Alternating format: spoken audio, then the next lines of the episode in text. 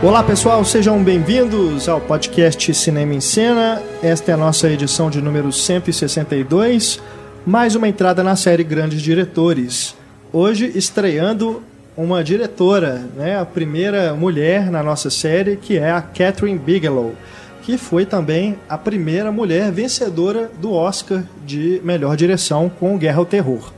Mas a Catherine Bigelow está aí na área desde os anos 80, tem muitos filmes no currículo e filmes de sucesso, como por exemplo Caçadores de Emoção, né? um, um, um hit aí da sessão da tarde, né? com Keanu Reeves, Patrick Swayze, um filme que fez muito sucesso nos anos 90, e outras produções, como por exemplo Quando Chega a Escuridão, um filme de vampiro, né? o, o dos primeiros longas dela, que também é um filme que os cinéfilos conhecem.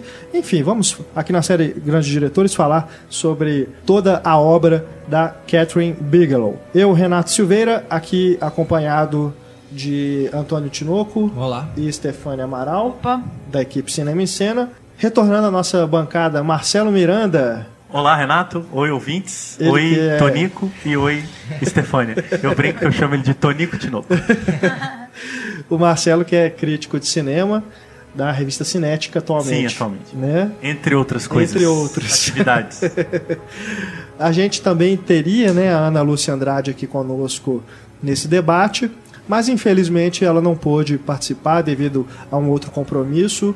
Então a gente né, lamenta por a gente não ter mais uma voz feminina. Afinal de contas, temos né, uma diretora aqui como tema do nosso programa, mas nem por isso a gente vai deixar de falar sobre a obra dela. Né? Então a gente espera que é, mais breve do que vocês talvez estejam aguardando, a gente possa falar de outras diretoras também. Né? Existem outras cineastas também.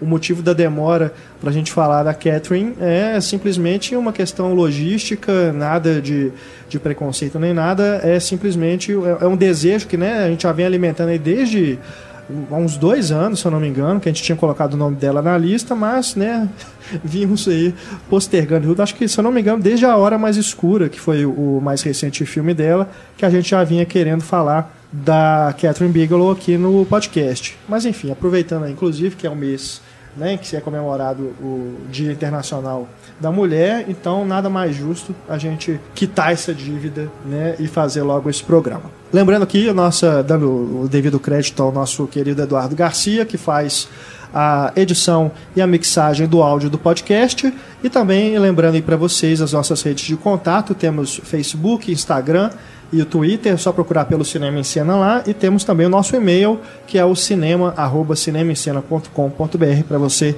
entrar em contato, tirar alguma dúvida. Enfim, estamos aí com as portas abertas para você, querido ouvinte.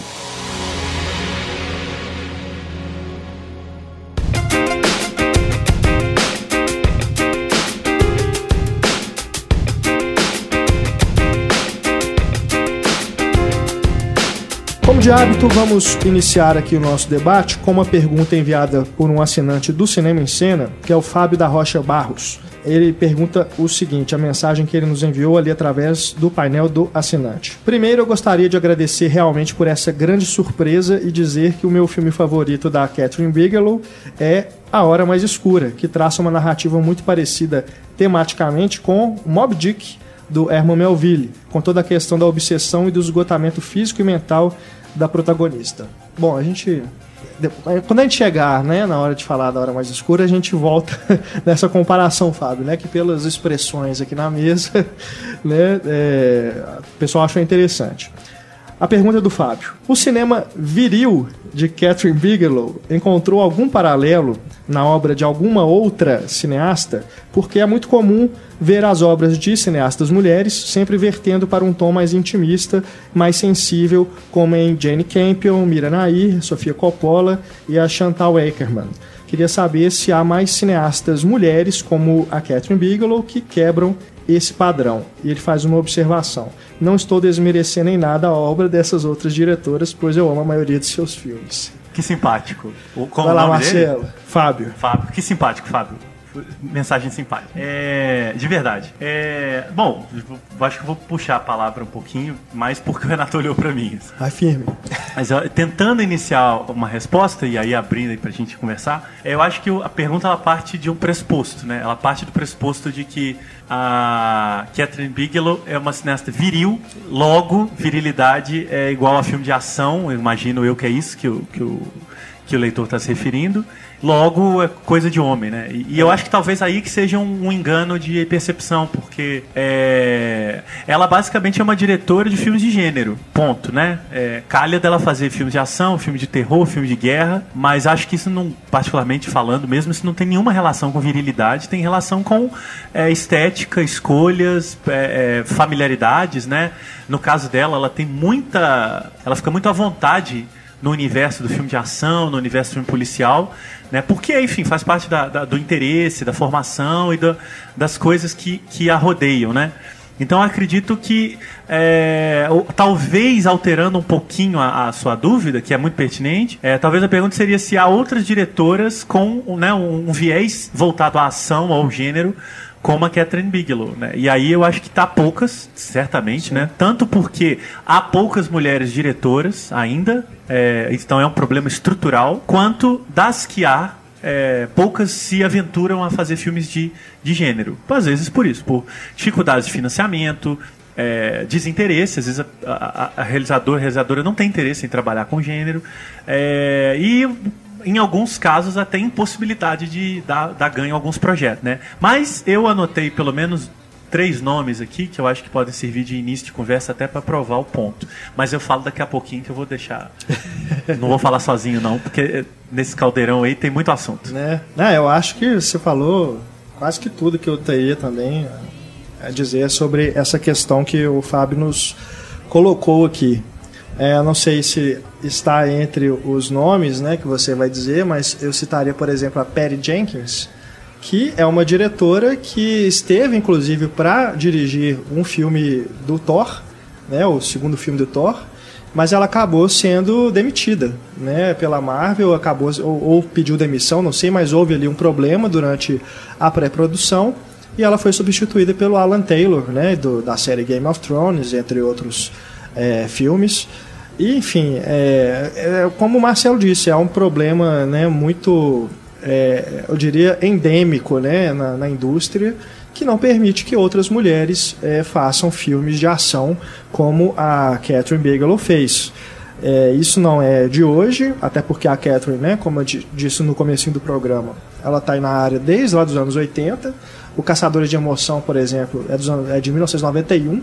Né? Então, é, não seria problema nenhum uma mulher assumir um, um, filme de ação hoje em dia. Acho que o problema é realmente em, em, questões de interesse né, das diretoras. Acho que é um problema realmente sim do, dos estúdios, dos executivos, que aí envolve essa questão, questão do machismo, né, que é, infelizmente é muito comum. Associa virilidade justamente a diretores é. homens. Né? De achar que, sei lá, não vai dar conta, é. ou vai fazer um filme é, de mulherzinha. É, eu acho que o, essa noção de machismo na indústria ela é introjetada. Né? É. Chega uma. Provavelmente chega uma mulher com um projeto de um filme de ação, naturalmente o presidente de estúdio, o dono da empresa, ele olha diferente. Então, é, e esse tipo de dificuldade é que que as diretoras vão passar mesmo. Isso a gente tá falando de filme de estúdio, né? A Bigelow mesmo, boa parte da carreira dela é de cinema independente. Sim, sim. Se ela dependesse de estúdios, talvez ela não tivesse feito metade dos filmes que ela fez. É, e lembrando que ela teve um relacionamento com James Cameron, né? Um cara da indústria, né? Que já estava bem estabelecido quando ela é, iniciou ali sua carreira. Então, assim, de certa forma, isso pode ter, inclusive, ajudado ela a penetrar, né? Inclusive, em conseguir alguma coisa, por ela estar associada ao James Cameron. Talvez, sei lá, se ela tivesse sozinha, ela teria a mesma sorte, né? De, de ap apresentar um projeto para um estúdio ou oferecerem a ela um projeto e ela receber um sinal verde, né? Não sei. Acho que no início ela recebeu muito apoio com quando chega a escuridão, Estranhos Paraísos foi o ele foi montador, né? Então, É. acho que ele tava andando ali bem com ela, junto dela, né? Agora, curiosamente, a Perry Jenkins... Mas, mas só, só acrescentando, os dois não estão Já mais separaram. juntos. Inclusive, quando ela ganhou o Oscar, ela já, já tinha, né, Não, não, a relação dele. deles é de 89 a 91 só. É, então, É, é antiga e curta. isso não né, impediu que ela seguisse adiante né, e se tornasse a grande diretora que é. Mas é porque eu pensei na Perry Jenkins também e ela tá com Mulher Maravilha, né? Assim, é. Então, é um O, filme de ação. já está sendo rodado, estúdio. né? É, que já tá sendo rodado. Verdade. Stefania, o outras- que pode falar sobre isso? É, Eu não conheço muitos diretores, até uma falha de caráter minha, mas Que isso. eu tô lembrando aqui agora. Tem um filme muito viril, que é quanto mais idiota melhor, que é dirigido por uma mulher. Penelope Ferris. É verdade. Ela fez Batutinhas também, que tudo bem, é infantil. Mas eu acho um filme super assim, se for olhar por esse lado. É, são dois homens, né, protagonistas, É, né? E altas tudo gira em torno dele assim, ali. de machão Sim, e tal, sim. e pura zoeira e. enfim. Verdade. Assim, a Angelina Jolie, eu acho que ela tenta imitar a Bigelow nos trabalhos recentes, com exceção do último. O último foi mais. A Beira-Mar, pessoal, né? A Que é uma- mais um drama, né? Mas os anteriores, assim, não deu muito certo, mas parece que a tentativa dela era nesse sentido, né? Sim, sim. Judy Foster também tá dirigindo bastante. Sim, com certeza. Esqueci o nome daquela que, fa- é, que tem um filme com o Mads Mikkelsen muito bom. A Isso. Suzanne é, Bier, só que né? ela A faz um dinamarquesa, meio- né? Não gostei Isso. muito atualmente, Bier, não. Os dois últimos dela eu também não gostei. É. Desse, desse universo do filme de Mas não é ação, bem né? ação. É, verdade. Suspenses, né? Uma É. coisa mais criminal ali. A mas- Lene Alexander, né, fez o Justiceiro, Sim. Zona de Guerra, Sim, que é a sim, terceira sim. adaptação do Justiceiro pro cinema. Um filme bem anos 80, né? Feito Total. nos anos 2000, de pancadaria, sanguinolência, da pesada. E brigou muito, né, lá dentro. Verdade. Saiu brigada, provavelmente por, por dificuldades com, com o estúdio. É, e ela hoje dirige episódios de alguma série forte, famosa, que eu não tô conseguindo me lembrar. Não sei se é Game of Thrones, mas Uhum. talvez o ouvinte possa ajudar a mandar aí pro, pros e-mails que o Renato vai passar daqui a pouco. Qu- qual série que a Lane Alexander tem dirigido episódios? Que, é, que é- ela também tem feito participações bem interessantes. É. Tem uma diretora que também andou meio sumida porque foi pra TV, a Mimi Leder, Sim. que sim. fez Impacto Profundo, né? Um filme de, de meteoro, né? É. Com Morgan Freeman fazendo o presidente dos Estados Unidos. E, e ela dirigiu vários episódios de uma série que eu adoro, chama The Wire, já encerrada da HBO. Aham. Ela dirigiu vários, é uma série de traficantes enfrentando policiais, bastante interessante. E uma curiosidade, né? A argentina Lucrécia Martel, que tem aí uma importante cineasta latino-americana, fez o Pântano, a Menina Santa e a Mulher Sem Cabeça. Ela trabalha muito com elementos de, de terror, especialmente a Mulher Sem Cabeça. Não pelo título, não há nenhuma mulher sem cabeça no filme, mas existe ali uma coisa meio psicológica. Mas um projeto dela que não foi pra frente por dificuldades de direito autoral era uma adaptação de uma ficção científica em quadrinhos chamado Eternauta, que é um fenômeno é, na Argentina, né? É uma, é uma história em quadrinhos que circulou nos anos 50, se eu não me engano, que criticava muito duramente a ditadura argentina, tanto que o autor foi perseguido e morto pela, pelo regime militar da época na Argentina. E ela ia adaptar. É, um, é uma invasão alienígena que invade Buenos Aires e um grupo de resistentes à invasão resolve fugir pelos e, e eles atravessam os principais pontos de Buenos Aires enfrentando os alienígenas, que era uma referência aos imperialistas que estavam dominando o país. E é um filme com ET, nave espacial, ela ia fazer uma mega produção latina que acabou não indo pra frente porque algumas escolhas dela não batiam com as vontades da- do espólio do autor. Então o projeto acabou não, não seguindo. Mas é uma pena. cineasta muito interessada em- no gênero, ela só ainda não conseguiu fazer. Eu não Mas o próximo engano- filme dela é um épico do século XVIII. É, coproduzido com o Brasil, vai estrear esse ano, chama Zama. Bem, bem- com imagens de guerra, luta, bem Legal, interessante. legal demais. É, se eu não tô enganada, é a mesma criadora de Orange is the New Black e Wits é uma mulher. É Kenji Ho- Aham. Rohan, alguma coisa assim. Tenho quase certeza que é mulher. E eu não vou me lembrar o Muito nome da diretora, mas o Cemitério Maldito é uma diretora também. Um clássico dos anos 80, né? É, é, é, recentemente aí, né, com toda é, todo o debate em torno do tema feminismo, né, na indústria do cinema principalmente, surgiram aí na internet várias listas, né? Acho que se vocês jogarem no Google aí é, filmes dirigidos por mulheres, filmes de ação, é, superproduções, enfim, né, vocês encontram facilmente. Acho que o Psicopata Americano Sim, Também, sim, sim, também. é sim, é sim. Bem lembrado, muito bem lembrado. Eu não tô lembrando o nome dela. E é bom, né? O Renato chamou a atenção. É bom lembrar, a gente tá meio aqui patinando pra falar de cineastas ligados à indústria, né? Sim. Porque fora da indústria tem Ih, dezenas, nossa. centenas, como bem o, o nosso amigo Fábio.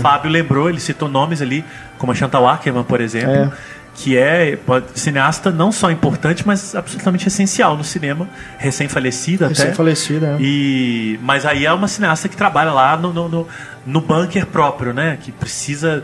é, dirige com a tripa, né? Com, com, com o desespero, assim. Agora, quando a gente entra na camada dinheiro, orçamentos e tal, a coisa fica realmente muito feia. assim. Os primeiros filmes da Catherine Bigelow, né? Eu sei que ela tem um curta antes do primeiro longa, se chama The Setup. Não consegui assistir, alguém Não. viu? Não Alguém conseguiu Não encontrar sei se esse filme existe. nas internets da vida. Lembrando que antes de dirigir, ela era pintora. Pintora? É, E- fazia quadros, muito elogiada, mas resolveu bandear-se para o cinema. Esse filme é filme de estudante, né? Que ela fez pra encerrar o curso né, de cinema. E a premissa é interessante. Ela analisa por que, que a violência cinematográfica é tão interessante.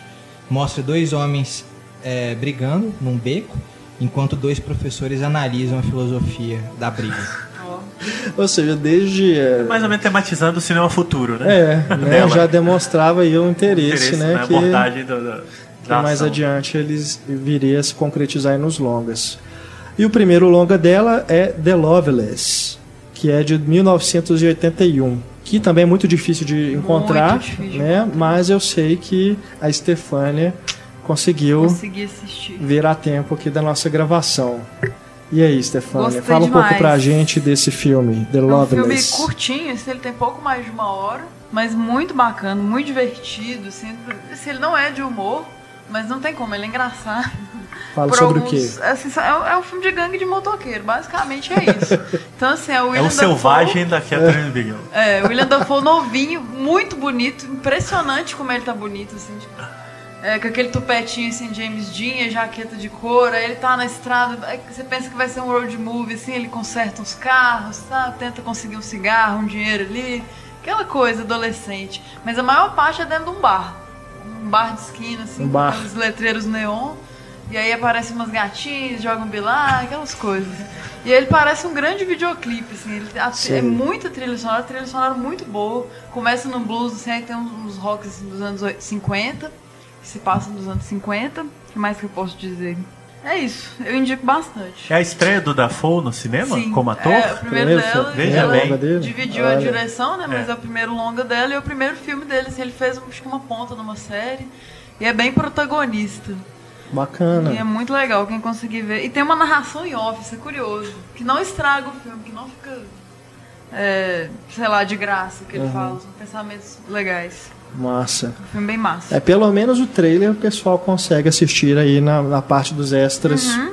do podcast. A gente coloca o vídeo aí pra vocês, pelo menos né, terem um contato inicial com esse filme que é o The Loveless. Cult da Bigelow. Cult. Esse é cult mesmo. É, ele é um cult trash, sabe? Tem uma coisa, você sabe que aquilo é, no fundo é tosco, mas é super legal. É um guilty pleasure, assim. Muito bom. Bom, ela só vem a dirigir outro longa é, em 87, né? Que é o Quando Chega a Escuridão. Near Dark. Tradução literal praticamente, né? É, um pouco estranha, né? É. Quando chega a escuridão. É um filme. de livro, assim, né? Um filme de vampiro, né? É. Mas um filme de vampiro que eu diria que é um filme punk rock de vampiro. Cowboys, assim, vampiros Esse filme ele, cowboys. é curioso a origem dele, né? Ele era um projeto dela com o roteirista, que eu não vou me lembrar o nome, e eu acho ótimo que a gente Eric- não se lembre Eric do nome Head. dos. Eric Head. Eric Head. O nome dos parceiros dela, porque é ela que está em jogo. É, Mas é- era um filme dos dois e era, era um faroeste o projeto original. É, um Bang sim, Bang. Sim. Mas ninguém queria financiar porque o Bang Bang estava em absoluta decadência, pessimamente mal recebido, enfim, ninguém queria ver, ninguém queria bancar. E aí, ele, aí o produtor disse, não, mas se for um filme de vampiro ou de terror, a gente faz. Aí eles adaptaram. Então, assim, na verdade, era para ser um bang bang e ela só fez com que os personagens fossem vampiros. Mas se reparar, a estrutura do filme é uma estrutura bem Sem típica dúvida. de faroeste, né? O personagem que é pego por uma gangue, precisa ali se adaptar à gangue, mas ele não, não se ele não combina com a, a filosofia mortífera daquela gangue e acaba escapando, mas se apaixona pela mocinha, né? Tem, tem cenas de cavalo, tem cenas ao alvorecer, só que eles Duelos. são duelos, só que eles são chupadores de sangue. Mas curioso, né? O filme não faz eles serem vampiros, né? Não, não. tem essa palavra, por exemplo. É. Eles mordem e se alimentam de sangue. Mas E é isso, são, eles vítimas do, da luz do sol, do- né? é, eles queimam, né? Tem essa coisa muito interessante. é, que é né, típica dos vampiros. Mas é, é um, é um filme de vampiro moderno, né? Um É, vampiro moderno, não É um- é? Afasta um pouco daquele Bram Stoker, É. né, com luxo e tal, Sim, é um vampiros sujos. E ele é bem dentro de uma tendência dos anos 80, daquela época, né? Que eram os vampiros urbanos, né? Os vampiros Sim. punk rocks. É o mesmo ano dos Garotos Perdidos, por exemplo, do Joel Schumacher. Que é um filme muito mais famoso, né? É. Apesar de achar pior. Eu também. É, E também é mais ou menos próximo da Hora do Espanto. É a Hora do Espanto? Ou é a Hora do... Aquele que teve uma refilmagem, né? Há pouco tempo, é a hora que é o do vampiro espanto. vizinho e tal. Isso. Fright Night, né? O original. Isso. Porque tem a hora do espanto, a hora do arrepio, a hora não sei o quê. É o Fright Night.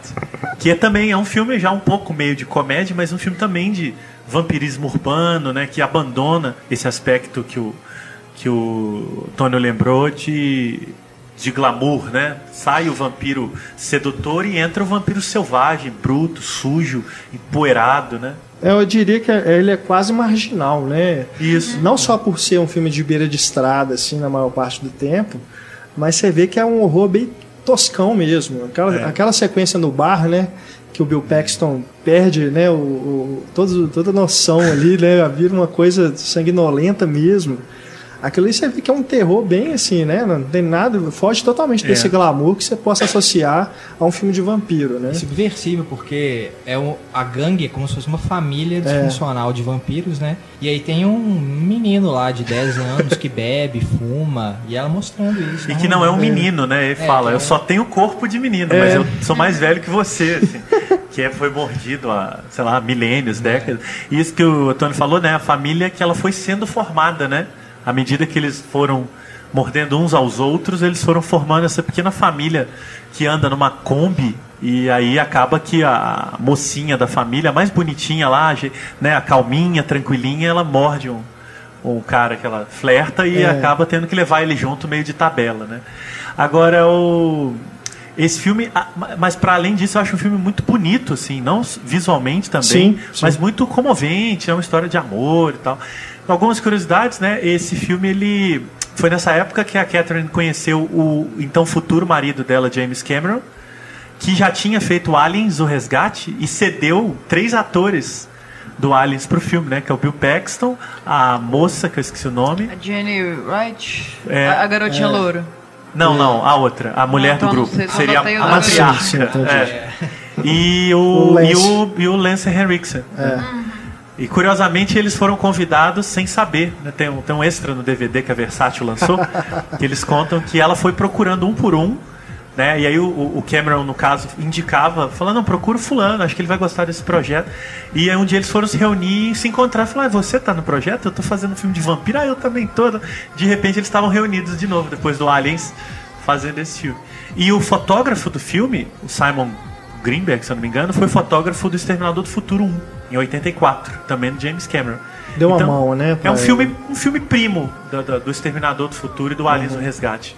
Eu acho muito interessante essa, essa cordialidade daquela época, sabe? E vocês repararam que tem uma cena que tem um cinema no fundo e tá passando aliens. Tá passando Aliens, é uma piscadinha. E eu acho É. que o James Cameron faz uma ponta. Ele tá nos ah, isso eu créditos. não percebi. Ele tá como assim, um personagem desconhecido, mas acho que é alguém no bar. Ele é alguém que apanha no bar. É, mas ele tá no crédito, eu até assustei. Falei, olha, que curioso.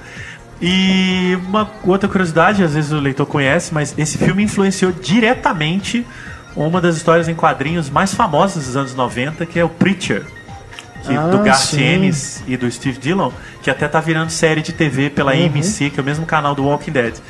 Influenciou diretamente, quase caricaturalmente. É, lá você tem um vampiro que queima a luz do dia, queima de sair fumaça e ele tem que andar coberto. Então tem planos nos quadrinhos que parecem copiados de planos do- da Bigelow. O protagonista do Preacher chama Jesse, que é o nome do, do, do pai dos vampiros no, no filme da Bigelow. E várias outras referências visuais e de roteiro estão muito presentes no- nos quadrinhos do Garth Ennis, que é mais ou menos ali 94, 95. Então a referência ela é brutal, assim. É. Quem procurar até nunca leu, mas quiser procurar, joga no Google Vampiro Cassidy. Vocês vão ver que a- a- a- o visual e a, e a estética da coisa do que, da queimadura no sol é totalmente, para usar um termo bem apropriado, chupada do, do filme da Catherine Bigelow. Eu tenho a sensação que True Blood também bebeu muito desse sangue aí. Porque essa questão interiorana, assim, rural ali dos vampiros É. e tal. E serem vampiros mesmo e tal. Bem violenta a coisa. Tem muito trocadilho no início, né? Acho que faz parte desse charme oitentista, né? Que o filme começa com um pernilongo lá, ele pedindo pra não chupar o sangue. Primeiríssimo né? É, plano, né, primeiro do plano. pernilongo. Tem esse Tudo a lado ver. cômico, engraçado. E diálogos, né? da- o primeiro diálogo do protagonista com a menina, né? Que, é que ele fala, acho que ele fala uma coisa, ah, eu estou morrendo de fome e tal. E ela morrendo? E aí ela tá chupando um sorvete, um picolé, e ele pede. Aí ela faz uma outra piada também. Fala, ah, eu posso, dar uma, mordida? mordida? Ele, ela, mordida? então tem um diálogo muito, muito truncado ali, que é claramente brincando com os clichês do gênero, Aham. né? Até porque o espectador da época, hoje é impossível, né? Mas não, não tinha informação imediata de que eles eram vampiros, né? Eles Sim. eram figuras estranhas. Então eh, você ia descobrindo aos poucos que aquelas piadas de duplo sentido tinham uma relação direta com o mito do vampiro, né? Eu gosto muito da. Além daquela sequência do bar, né, que eu falei, que eu acho maravilhosa ali em todo o seu, seu gore. Depois, a hora que eles são cercados pela polícia dentro de uma casa, e que ali tem também um uso de, da, da luz também fantástico, né? Que as balas vão furando a parede, a luz do sol entrando e eles têm que. É tipo raio laser Né? queimando a pele deles, Aquilo né? é Impressionante aquela fantástico, cara. né? Mas realmente, como o Marcelo é, pontuou, né, a- é um filme muito bonito, né, de fotograficamente, né, contra a luz que, ela, eles utilizam ali, a- também a iluminação pelos faróis, pelo luar, né, usa uma, uma coisa bem assim do ambiente mesmo, né. Então é um, é um filme que em toda a sua, é, não diria nem ingenuidade não, mas ele é um filme bem gostoso de ver, né? Bem divertido, né? Acho que pro fã de, de terror, principalmente, é, é uma, é uma delícia. E tem uma sequência em câmera lenta também que eu gosto bastante. E a câmera lenta vai ficar marcado, né? Ela, Catherine Bigelow gosta de usar esse recurso. Tem vários filmes. E lembrando também da trilha sonora do Ta- Tangerine, Tangerine Dream, Dream, é. né? Que Ele tinha fez... feito a trilha do do. Sor Sorcerer, Comboio Isso. do Medo, grupo de... Ladrão. É, exatamente. Do é, é um grupo de é, bem que eu música... senti que eu já tinha ouvido algo parecido. É porque é um grupo de música eletrônica que era muito acionado para trilha sonora nos anos 80, né? E eles são Pô, muito tá meio bons mesmo. datado. Sintetizadores, assim, né? No podcast, quando... Bem típico, que influenciou até o John Carpenter também. Muito à época mesmo. Então, Aliás- mas eles têm trilhas maravilhosas. Aliás, Não tem como não lembrar do John Carpenter Sim. vendo esse filme. o próprio Vampiros dele É. é, também me parece uma- um filho direto do filme da é, Bigelow. Faroeste com É, vampiros. com com e, o- é, rural, né? rural, na estrada, na perseguição, né? O filme do Carpenter é de 98, se eu não É. me engano, né? Então você tem aí an- 10 anos depois quase o Carpenter retoma quase uma sequência do, do filme da Bigelow. Bom, 89 vem Jogo Perverso, Blue Steel, com Jamie Lee Curtis no papel de uma policial que acabou de entrar para a corporação. É novamente uma parceria dela com o roteirista, né, do Quando Chega a Escuridão, Eric Red, e um filme produzido pelo Oliver Stone. Tem essa curiosidade também. E a primeira protagonista é, feminina dela, né? O primeiro filme que tem uma mulher como no papel principal. E apesar de ser um filme, né, mais é, dentro aí de um, um padrão mais genérico, né, de um filme policial, ainda assim é, não, eu não tinha visto ele é, antes da é, para a gravação né, do podcast. A primeira vez que eu vi foi preparando aqui para esse programa. Eu não sei se aí eu já não sou contaminado por uma visão né, de é, que na época talvez não, não fosse nem a intenção da, da Catherine. Mas me, me parece ser um filme que toca, ou pelo menos permite essa leitura feminista. Porque, até se você pegar do ponto de vista de que a Catherine Bigelow é uma mulher é, trabalhando num, num, sistema que ela tem que lutar contra vários estereótipos é, ligados ao papel da mulher, que ela tem que combater essas questões machistas que impedem que ela é, seja vista com, com mais respeito pelos colegas, você fazendo um paralelo com o que a Jamie Lee Curtis passa no filme, dá para você entender ali, um, ver pelo menos um certo comentário a respeito dessas dificuldades que ela atravessa. Né? Por exemplo, na, na cena do assalto, né, que é a que desencadeia toda a trama, que ela tem um certo exagero ali, né, na hora que ela atua para poder impedir eh, o, que o assaltante conclua o crime. E depois ela é passa por um inquérito né, dentro da corporação e que fala assim, não, você você passou dos limites, né? Não, não precisa ser assim, tudo. Aí ela eh, passa por uma série de questionamentos e é colocada num cargo menor de escritório, né, tirada da rua, e até o final do filme né, ela, ela termina da mesma forma, ela termina presa e ela tem, mesmo agindo dentro da lei, ela tem que encontrar os meios para poder parar aquele psicopata. Né? Então é, eu faço essa leitura, mas não sei se é, se é a intenção, mas pelo menos o filme permite que você interprete né, uma, uma visão ali feminista né, desse papel da mulher num sistema que é dominado pelos, pelos homens. É, Mas vocês gostam do filme? Eu acho a leitura sua absolutamente pertinente e não acho que é acaso, não. Não é à toa o primeiro filme dela com protagonista. Então acho que no primeiro ela já coloca as uhum. cartas na mesa, né? E ela vai retomar essas questões em filmes posteriores. Eu acho que ela vai atingir o ápice numa hora mais escura, Sim. mas a gente chega lá. Sim. É, mas eu acho bem legal, acho um thriller mais regular, né? Assim, ele, ele é muito cadenciado, ele não tem grandes arroubos e grandes momentos, especialmente depois do impacto que é o é. filme anterior, né? Uhum. Mas eu acho que é um filme de bastante personalidade, em que ela já delimita alguns aspectos que ela vai, enfim, jogar para o alto e tocar o terror nos filmes seguintes. Especialmente Estranhos Prazeres e Caçadores de Emoção, né? Mas eu acho bem interessante, especialmente a participação da Jamie Lee Curtis. Acho ela essa fragilidade dela, que ela faz muito bem desde o Halloween, né? É. Eu acho que faz muito bem ao filme, assim, aquela figura né, pequena diante de todo um sistema que fica oprimindo é bem intenso, assim. E ela usa muito bem os códigos do policial, né? Você vê que, que a Bigelow ela, ela, ela se alimenta muito bem da tradição, né? É uma cineasta americana típica, assim, de entender alguns elementos da, da, da tradição e trazê-los para o presente, né? Que, de novo, ela vai ir melhorando isso a cada filme. Assim. E é um filme que também toca nessa questão da violência urbana, é do que, que um, um louco com uma arma é capaz de fazer. Né? Porque o, o, cara ele simplesmente faz isso, ele pega a arma e sai dando tiro pela cidade. Né? E essa arma chega até ele por acidente. Né? Então ela, ele, ele realmente se torna essa pessoa que ela tem que perseguir durante o filme todo. E aí você vê como que é frágil, né? Um, como que a gente é frágil, né? Diante de uma situação dessa. Tem um, um maluco com um revólver que pode acertar qualquer pessoa, vá, que ele quiser, né? E para ela conseguir parar essa pessoa, essa dificuldade toda. E chega um momento do filme que também é, me dá a impressão de ser um western também, um western urbano, que vira essa coisa do, do tiroteio, né? Ela contra o cara, simplesmente cada um com seu revólver, só que tá no meio da cidade, aquele é, monte de gente, né? É. Então tem, é um filme que tem seus interesses, né? Sem dúvida nenhuma. E eu acho que esse é bem mais tranquilo de encontrar. Esse filme, né? sim, sim. Na, na internet deve ter é. alguns espaços bons, mas não sei se teve lançamento em DVD. Em VHS com certeza, porque uhum. eu vi em VHS. mas agora, mas enfim, isso aí provavelmente vários que estão ouvindo devem estar pensando o quê? Então, adiante, né? O filme seguinte da Bigelow é Caçadores de Emoção, Point Break, 1991, que tem o Keanu Reeves e o Patrick Swayze. Mais uma vez, um filme dentro aí do gênero policial e de ação. E eu acho que ali ela acertou né? tudo. Assim. É um filme realmente impressionante, até hoje, eu acho. É. Com todas as suas particularidades. E, e, é tão bom, né? Quando ainda você... oitentistas, né? Apesar de ser de 91, Sim. ainda é um filme Sim. dos anos 80. Sim, total. É tão bom quando a gente é, revê um filme que a gente gostava, né?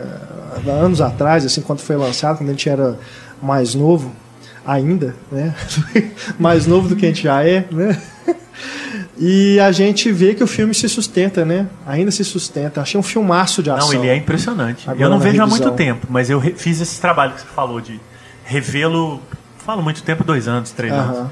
Revê-lo já adultinho, né? É. é impressionante, filme de uma maturidade, controle de tempo, ritmo, planos. Eu acho impressionante. E um clássico da sessão da tarde, né? Você Total. imaginar que esse filme passava pelo menos uma vez por ano, ou duas, com intervalo, dublado na TV, que é onde quase todo mundo aqui viu o filme.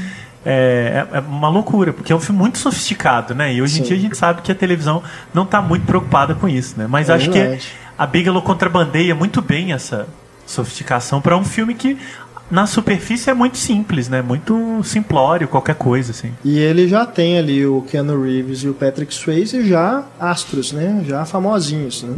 O Patrick Swayze já até bem É, tinha feito Veterano o Ghost, o já, Ghost né? é de antes, não é? é 90. É, um ano falar tava no nos, ápice, né? nos filmes dos anos 80, né? Então ele já estava realmente estabelecido. O Keanu Reeves ali já decolando, mas já com o status de, de um jovem astro. É, ele viria fazer né, velocidade máxima logo depois, mas já tinha feito aquele filme do Oliver Stone, né, o Drugstore Cowboy, se eu não me engano, o título. Enfim, e eu, eu acho bem bacana como ela vai construindo é, os personagens, que mais que tudo é um filme de personagem, né? Não é, já vem na, na- já vem pegando ali o a subversão que o John McTiernan tinha colocado no gênero, né, com Duro de Matar, de ser um filme, de fazer filmes de ação que não tem os brutamontes, mas sim personagens que, por exemplo, o Keanu Reeves é um, cara franzino, né, um policial que até quando ele chega no na delegacia, né, no departamento ali, ele é meio ridicularizado Sofre pelos bullying, colegas, né? né? Keanu Reeves bullying, né? né? E é bacana como ela vai trabalhando isso. Ela está mais preocupada em construir os personagens até que as cenas de ação aconteçam mesmo. Né? Já deu aí mais de um, quase uma hora de, de É que vai de ser uma filme. recorrência no cinema dela daí adiante, né? É. A gente vai passar por isso também. E desde o comecinho ela vai fazendo esse paralelo entre os dois, né? Mostra ele lá treinando na chuva e o Patrick Swayze lá surfando, né? Algo que é uma, uma coisa cíclica, né? Que depois o filme vai terminar também com chuva e, e- e surf, né? Os dois ali No final, eu acho situação, apoteótico, assim. né? É. Impressionante Eu vi, pela, eu vi pela primeira vez, eu não peguei na sessão da tarde, realmente fiquei impressionado É. com o filme. E essa subversão de ver presidentes dos Estados, ex-presidentes dos Estados Unidos, né, É. assaltando do povo americano, né, Isso virou uma virou uma um fetiche na época, Aham. né? Quando o filme foi lançado, aquilo virou a, o- a popularidade do filme eram os assaltantes usarem máscaras de ex-presidentes, né? Todo mundo É. falava disso. e- E não só isso, né? De ver o deboche todo da situação, né? De ver o Nixon mostrando a bunda pra câmera de segurança. e ver o, o Ronald Reagan lá com lança-chamas, É. sabe? Essa subversão é muito interessante. Não, e o, o interessante é que eles têm uma justificativa ambiental para fazer os assaltos, né? É. Isso que é legal. Porque é, é, é menos sobre o dinheiro e mais sobre manter aquele estilo de vida também Aham. de pessoas à margem da situação, né? Da sociedade. É. São surfistas e tal, que tem um estilo ali próprio de passar os dias, né? E é muito interessante ver o personagem do Keanu Reeves sendo seduzido por esse mundo, né? Assim. É um pouco o mesmo processo que o um, em filmes completamente diferentes que o Alpatino no Parceiros da Noite, né? Assim, É, é. O policial infiltrado, de repente vê que aquele mundo ele é muito mais legal do que o mundo que ele, que ele tá. Falei, pô, mas e- esse aqui é o mundo que eu quero. Mas, né, ele, ele tem um dever a cumprir, aí vem a, a Aí é um trajetória do, conflito, né? do personagem. Mas é muito interessante ir percebendo, e é muito sedutor, né? O Patrick Swayze, na época, muito bonito. Aí vai, conversa aqui, no, surfa, mostra pra ele que vidão que ele tem. E aí fala, pô, realmente isso aqui é legal demais. E tem cenas, a cena do paraquedismo virou uma de antologia, né? É. O que, que é aquilo hoje ainda, né? Assim, é, eu acho, eu não sei, acho impressionante. O filme ganhou um remake, né, no ano passado, que É, eu não deixa eu vi, não Também não verei, vi. mas acho que ninguém viu. Acho que ninguém Ninguém viu aquele filme, né? Não, eu acho que ninguém no mundo viu aquele filme. né? Se algum leitor tiver visto, por favor, o Renato vai dar o e-mail aí, conta pra gente o, como é que é o filme, mas depois que vê o original, por favor. É, usem os comentários aí na É, página mas do conta pra programa. porque eu, salvo Contem aí. engano, não sei de alguém que tenha visto esse filme, não. É, e eu acho que é um filme que também foi rejeitado por todos os envolvidos no original.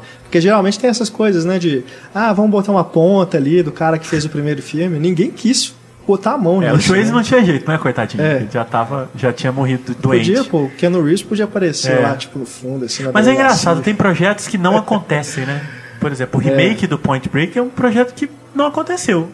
Sim. Ele existe, mas é isso. Ninguém ouviu falar, ninguém viu, passou batido. Tem remakes que não acontecem. E tem remakes que são é, tão achincalhados quanto, mas acontecem. Né? Me lembrei muito rápido aqui do A Morte do Demônio. Sim. É um filme que aconteceu, né? Muita gente viu, eu particularmente acho um filmaço e tal. Gosto. Mas poderia Gosto ser a mesma coisa. Ah, não, não aconteceu, nunca vi. Então vai muito de talento mesmo, né? É, agora o remake de Point Break que todo mundo viu é Velozes e Furiosos, né? Que aí tá rendendo até hoje, né? Sete meses. A Bigla devia comprar direitos autorais, porque ela ia ficar até tralhardária, que já tá Muito. no- quase no oitavo, né? Muito bem lembrado. Agora, um outro filme que me lembra é o, o Caçadores de Emoção, mas não é em, em trama, mas em clima, em, em ritmo, assim, de você se sentir é, dentro do filme, é o Miami Vice do Michael Mann. Mas aí eu puxaria pra trás o Fogo contra Fogo, que foi Também. feito quatro anos depois. Também, sim. É mas eu assim, digo até pela dois, questão da assim. praia Ah, ali, sim, é, é, é verdade. O do- tropicalismo. dele se envolver com a menina e tal. É verdade. Né? Mas o universo do Michael Mann dialoga muito com o universo da Muito, Bigelow, é né? impressionante. Muito, assim. É. Até no Tangerine Dream, né? Sim. Sim, sim. Mas é verdade, eu, eu te cortei porque eu- quando você Não, tava era falando. só isso, eu queria olha que só curioso, lembrar Eu tava aqui pensando, ele vai falar do filme. fogo contra fogo, ele vai falar do fogo. Aí você não falou, eu.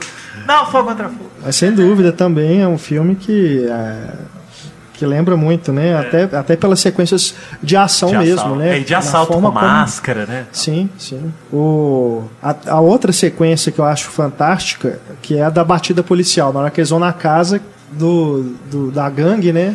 A primeira gangue que ele identifica, que tem o Anthony Kiedis do Red Hot Chili Peppers. Cara, eu fiquei intrigada, eu não participação, olhei, né? é ele mesmo, né? É eu falei, cara, mesmo. nossa. E, cara, aquilo ali é, é genial, né? Aquilo ali é A fantástico. sequência? A sequência Sim, toda, né? impressionante, totalmente. Da Construção hora que eles chegam né? ali, né? Que o, o parceiro do Ken Reeves, que eu esqueci o nome do ator, que é o mais velho. Gary Busey. Isso. Que ele chega disfarçado, né? Procurando o cachorro, enquanto os outros estão indo ali por trás. E aí entra o cortador de grama, né? Que é totalmente funcional ali pra sequência. Tem uma dupla função, aliás. Cara, é tudo muito bem construído, tudo meio arquitetado. É, né? e acho que é nesse filme que a Bigelow começa. Começa não, mas ela solidifica um estilo que é de não ter tempos mortos nos filmes, né? Ainda que não sejam filmes de ação não stop, tipo Velocidade Máxima que você citou, são filmes em que as coisas estão sempre em movimento, né? Ou os personagens estão em movimento, ou a situação, ou o, o- o- clima. Eles não param. Né? A gente vai falar do próximo aí, eu acho que já é o Estranhos Prazeres, né? É o que ela fez na sequência do Point Break. É que, Exato. que ela radicaliza um pouco o estilo do, do Caçador de Emoção, que é não deixar o filme nunca tá parado, mesmo quando não tem nada acontecendo. É uma coisa meio mágica, assim, sabe? Que é um personagem, se não tá acontecendo nada, ele tá acontecendo. Ele tá desesperado, ele tá correndo, ele tá com pressa, ele tá fal- ouvindo alguém, mas ele não pode. Enfim, essa ação da Catherine Bigelow, ela é contínua. É, e por isso que os filmes são um pouco exasperantes também. E um pouco e bastante hipnotizantes, né? Bom, aí eu já é. chutei pra iniciar o próximo. Não, é, vamos vamos embora. Hipnotizante, principalmente, de novo, pela sequência de câmera lenta que ela filma o surf, o surf né, as ondas e tal. Verdade. Dá um caráter espiritual pro negócio. Realmente funciona bem, mas É verdade. é vamos verdade. prosseguir. Não, mas só antes do, do- de passar, acho que isso a gente pode ir tocando nesse tema, inclusive quando a gente for falando dos outros filmes, que é como que ela utiliza a mulher, que no caso, no Caçadores de Emoção é uma é, coadjuvante, que eu, eu jurava que era a Courtney Cox, das primeiras vezes, né, da, da minha parece. memória de, do, do filme, mas que depois eu descobri que não era a Courtney Cox, mas é muito parecida, né, a atriz. E não só, não, mas eu, eu, eu queria pontuar nem, nem a, a- a- essa atriz, não, mas na sequência ali da casa e da batida policial, tem uma mulher que tá nua, tomando um banho, e ela desce o cacete no Keanu Reeves, né? E aí você vê como que a, a Catherine, é, acho que todos os filmes, quando ela utiliza a nudez, nunca é para erotizar. Nu- Acho que só no Peso da Água com a Elizabeth Hurley tem uma, uma cena ali Cena que do gelo. E é uma até coisa porque de o- que ela tá sendo, é. ela tá é, se, se colocando, né? E pro até porque é, é da, da, da- A gente vai falar dele, mas é da, da essência do filme, Sim. o erotismo, né? É, Então, aí mas não- em nenhum outro momento, É. até com, com essa atriz né, que faz o par ali com Keanu Reeves, no momento que eles estão mais íntimos, nunca é utilizado de uma forma assim, para erotizar, né, para explorar o corpo da mulher. E eu acho que essa, essa entrada dessa atriz nua ali dando porrada nele é bem assim precisa nesse sentido, dela mostrar, dela se colocar mesmo, É. como mulher, como diretora, de, de colocar aquela atriz ali pra, né, funcionando dentro da cena de ação. É, porque ele subestima ela, né? Ele É. subestima a mulher, o Ken Reeves entra lá e fica de costas pra ela. Isso. Ela tá tomando banho, tá Isso. gritando, e de repente vai é desmaiada, né, por ela. Nocauteado completamente. Esse filme é muito bom, cara, é muito bom. Né, eu acho que o, o estigma de ser um filme de sessão da tarde impede que ele seja colocado aí no panteão dos grandes filmes de ação. Porque realmente ele é muito, muito bem feito. As cenas ali de perseguição depois também, né? Que, que um sai correndo a, a pé atrás do outro. Onde a câmera passa ali, cara. é, é, que aquilo é impressionante. é. né? Exatamente. É impressionante. Ele tem mesmo. grandes cenas, assim, de ficar mesmo. E eu ah, citei o fim, e eu realmente o filme, o fim, uma coisa, É. né, quase épica, assim. né? Não, é, até Aquela porque resolução, né? o, a forma como ela. É um ela... fim digno de Michael Mann, por exemplo. que são- Total. de fato, eles são, são dois cineastas, ela e ele, que andam de mãos dadas, assim, impressionante. ela leva ali o, o conflito até o limite, né? É, até exatamente. esse conflito desaparecer, né? Literalmente quase, né? Isso. Então é realmente um filmaço. Um filmaço. A gente devia fazer grandes filmes caçadores de emoção. Vocês têm um podcast, né, de grandes Tem, filmes. a gente pega um filme e Uma analisa hora pra ele, falar do filme. né? Daria perfeitamente. Bom, 95, aí sim entramos em Estranhos Prazeres, Strange Days. Que é um que Que- é, é engraçado, né? Ele no Brasil chama Estranhos Prazeres. Já lembro do que é o subtítulo do filme do Cronenberg no Exato. Brasil. Crash. Estranhos Prazeres. Mas aí, aí eu fiquei aí em casa, nessas coisas não tem nada pra fazer. e aí fica assim, que curioso, né? Existe um Crash que não é o Estranhos Prazeres e existe um Estranhos Prazeres que não é o Crash. aí eu Boa. enfim, isso não serve pra nada, mas eu achei que o Brasil, as traduções brasileiras causam essas Tem coisas. essas né? interseções, né? Verdade. É. Mas falando do filme Strange Days, é, eu também acho um filmão, assim. Eu também. Que já Filme começa também. altamente ambicioso, né? 2 horas e 25 É. pra uma ficção científica que a princípio não comportaria esse tempo todo, né? Verdade. Mas é isso, ele começa é um, em tom alto. distópico, né? É, ele começa em tom alto e não sai mais, né? É. Ele vai até o final. Se passa em 90. é, ele, é, 1999. ele é de 95, mas se passa em 99. Como se em quatro anos ia ter toda aquela mudança. E ele é curioso, ele parece um conto do Philip Dick, né? Que Total. O pessoal aí Lembra já viu muito. Minority Report, por exemplo, ou Blade Runner. É, né? o São- Minority Report principalmente lembra É. muito, né? A questão ali do, É. do aparelho, né? De mental. Mas é um ali, roteiro, um leitura argumento mental. do James Cameron, né? Que depois é, já tinha feito Exterminador do Futuro, Aliens o Resgate, e que pouco depois é, explodiria com o Titanic, né? É, É mesmo, cara. Dois anos depois. é 95, É. dois anos depois, Titanic. 97. E, e, e um, e um roteiro, né, um enredo muito bem delineado, porque ele parte de uma premissa, que é aquela droga que na verdade são os estímulos visuais, né? Basicamente é uma realidade virtual, né? É. Mas não é um filme sobre isso, né? É um filme das consequências disso, assim. Então é, é uma coisa bem. Por isso que eu lembrei do Philip Dick, que em geral os elementos ficcionais da ficção científica, os elementos sci-fi, né, do Philip Dick, em geral não é, as histórias não eram sobre os elementos, mas era a partir dos elementos, né? Um Sim. mundo que já tem aquilo, como é que funciona? Ah, funciona assim. E aí eu acho que o Estranhos Prazeres é muito isso, né? Assim, Sim. num mundo em, que uma das drogas é a realidade virtual, olha a confusão que aconteceu por causa disso. E é um, um trailer cibernético antes a gente saber exatamente o que é cibernético, né? Que Isso, 95 é. ali, tá bem no comecinho, né? Que a gente estava acessando ali, tendo computador em casa. né? Exatamente. é. E, é um, Então- e é um filme no, neo-noir, né? Sim. É um filme todo cheio de, de, uma- de um, de um estilo noir, de mistério, de mulheres misteriosas, de crimes. também, né? Suja ali, marginal suja. também. A né? coisa dos assassinatos em sequência que é, não é nem sempre a mesma pessoa que matou, né? O Noir tem muito disso. Um morre, o outro morre, mas quem matou o primeiro não é o mesmo que matou o segundo, mas o interesse dele era o terceiro. Essa confusão chega no fim, você, mas peraí, quem matou quem mesmo?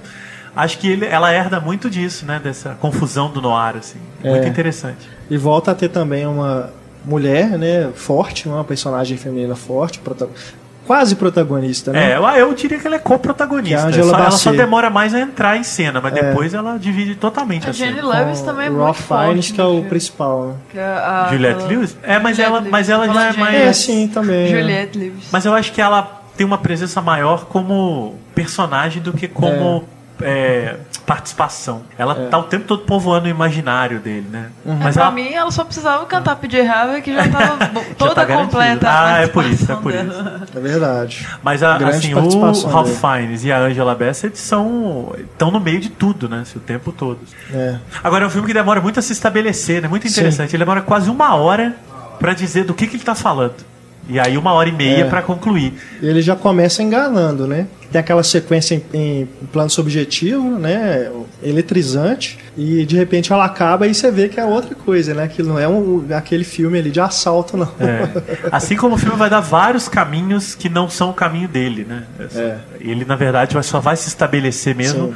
lá para 50, 55 minutos, quando você já está completamente mergulhado naquele universo, naquelas relações, nos dramas do, do, do, do personagem do Ralph Fiennes, que tem uma paixão super mal resolvida com a Juliette Lewis, na relação dele de carinho e afeto pela Angela Bassett, mas que ela gosta dele para além do carinho. Então, assim, né? Tudo isso tá construído, tá entendido, agora toma. É. E aí o filme entra numa pegada de violência que é impressionante, né? E tem também uma questão metalinguística, né? De discutir isso que é, o que o, o cara que ele vai comprar, né? Que ele faz o tráfico ali do- dos vídeos, que ele fala, "Ah, as pessoas querem ver isso, né? Que é a coisa da ação e tudo ali. Violência, quer ver A morte. violência. Isso, né? É, sexo e morte, né? É. Ele vende vídeos pornôs, né? E tem uma coisa também, assim, do- da, da utilização da câmera, que é formidável nessa câmera subjetiva. Tem uma hora que o, o Ralph Fiennes está lá, né, relembrando ele com a, a Juliette Lewis, né, ali no, na- no apartamento deles, e ele se olha no espelho e cadê a câmera? Né? Tem uma coisa assim surpreendente, né, do ponto de vista assim, de realização, que é muito bem reali- muito Eu bem que eles feita, né? fizeram uma câmera especial, porque não tinha essa perspectiva de primeira pessoa tão perfeito, igual foi mostrado nesse filme, né? É. É, E é muito impressionante. Usado, pô, hoje a gente tem aí o, aquele é? Hardcore Henry, né? Que É. vai ser um filme inteiro em primeira Parece pessoa. um jogo, assim. Mas aí é um fetiche, né? É. Não é. Vira um O a Bigelow usa isso muito funcional, né? Muito estético. Isso, Inclusive para aumentar o mistério, né? Porque o, um dos mistérios do filme é de quem é esta visão que a gente está vendo, né? Que ele coloca lá o equipamento lá, você coloca e enxerga pelo olhar de outra pessoa. Uhum. E aí, né, um dos mistérios é, pô, mas de quem é esse olhar que está cometendo esses crimes? É. E aí eu acho que também tem um pouco um. Aí eu acho que para além do filme, a Bigelow também coloca muito em xeque ali a coisa do fetiche da imagem. Né? Assim, Sim. até onde você quer realmente ver as coisas, né? No início é muito interessante, né? Porque a imagem que a gente vê, ele, ele nega, né? O, o Ralph Fiennes fala, não, ninguém quer ver. E tem um termo que ele usa lá, blackjack, É. que é morte de verdade, né? Ninguém quer ver snuff, que é a pessoa morrendo. A pessoa quer ver ficção e tal. E uma fala genial da Juliette Lewis em que ela vira e fala: sabe qual a diferença entre o, esse aparelho? Six, né? Six. É né? uma coisa assim. né? E o cinema é que no cinema, a- a- no final, a- o crédito sobe e a música aumenta. Enquanto com isso aí a gente tira e a vida continua. Né? Eu acho que o filme é todo ligado à relação do, do espectador com a imagem que ele consome. Eu acho isso também muito adiantado para para um filme de ficção científica ali feito no- nos me- meados dos anos 90, sabe? Tem também, eu acho que é inclusive nessa hora, nessa parte que ele cita esse termo blackjack, que tem uma cena de estupro, né? É, que- não, o Blackjack ele cita no início, É no- na primeira Ah, tá. cena, É, ele já é. discute com o cara, eu não quero isso, porque eu não, eu não me interesso, não quero, Aham. ninguém vai querer comprar um vídeo de uma pessoa morrendo e tal. Mas quando acontece uma violência real, É. ele entra em choque, né?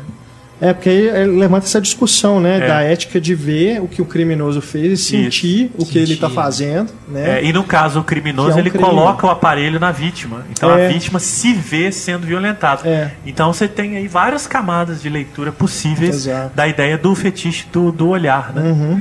É tipo, é uma mesma discussão que tá desde o Janela Indiscreta, Psicose, lá no Hitchcock, vai passar pela tortura do Voyeurismo, medo, né? do, do Pippington lá do Sim. Michael Powell, e assim vai. Eu acho que o, o Strange Days está bem dentro dessa problemática, sabe? É, me, me lembra também do Paul Verhoeven, o Existence. Não, a existência é do Cronenberg. Cronenberg, é. Sim, sim, é um, é um filme parente. É, são, é, enfim, Realidade Cronenberg. virtual também. Cronenberg, é. Que tem essa coisa também, né, do, do, do thriller sci-fi, cibernético e tudo. E de perseguição, Mas- de mistério e tal, né? Tem também uma questão racial ali com os profetas da luz, É. né? Um rapper, né? É. Que é assassinado. O gancho do filme, né? Do, logo um telejornal. Aham. E, é, e hoje a gente vê, né? Os rappers também muito similares àquele movimento que o filme aborda e a convulsão social que é causada pelo assassinato é, de um rapper que é um pouco a voz da, da periferia, né? O filme se passa dois dias antes da virada do milênio, né? Talvez seja um dos primeiros filmes em Hollywood a abordar a virada do milênio, disso, né? né? É 99 verdade. para 2000. Então tem gente, pessoal briga, ah, o mundo vai acabar. É, tinha toda vamos- uma conspiração na é, época. e, e o país está em convulsão, né? Violência, piquetes. Que o desfecho, né? A sequência final brilhantemente vai juntar tudo. Todas as é tramas do filme vão se né? encontrar ali, né? Aquilo É. ali, né, Com a câmera lenta que um você Réveillon, falou, né? né? É, no Nossa, Réveillon, é em plena praça pública aquilo, e tal. Todas as tramas do filme têm um encontro apoteótico ali.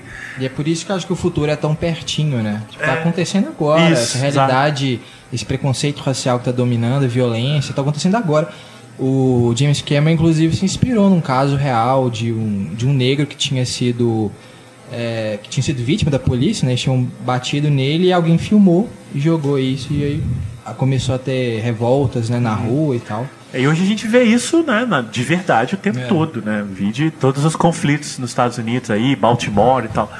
Né, Você imagina, o James Cameron viu um caso, fez toda uma ficção científica, escreveu e aí a Bigelow foi lá e fez esse filme e tal.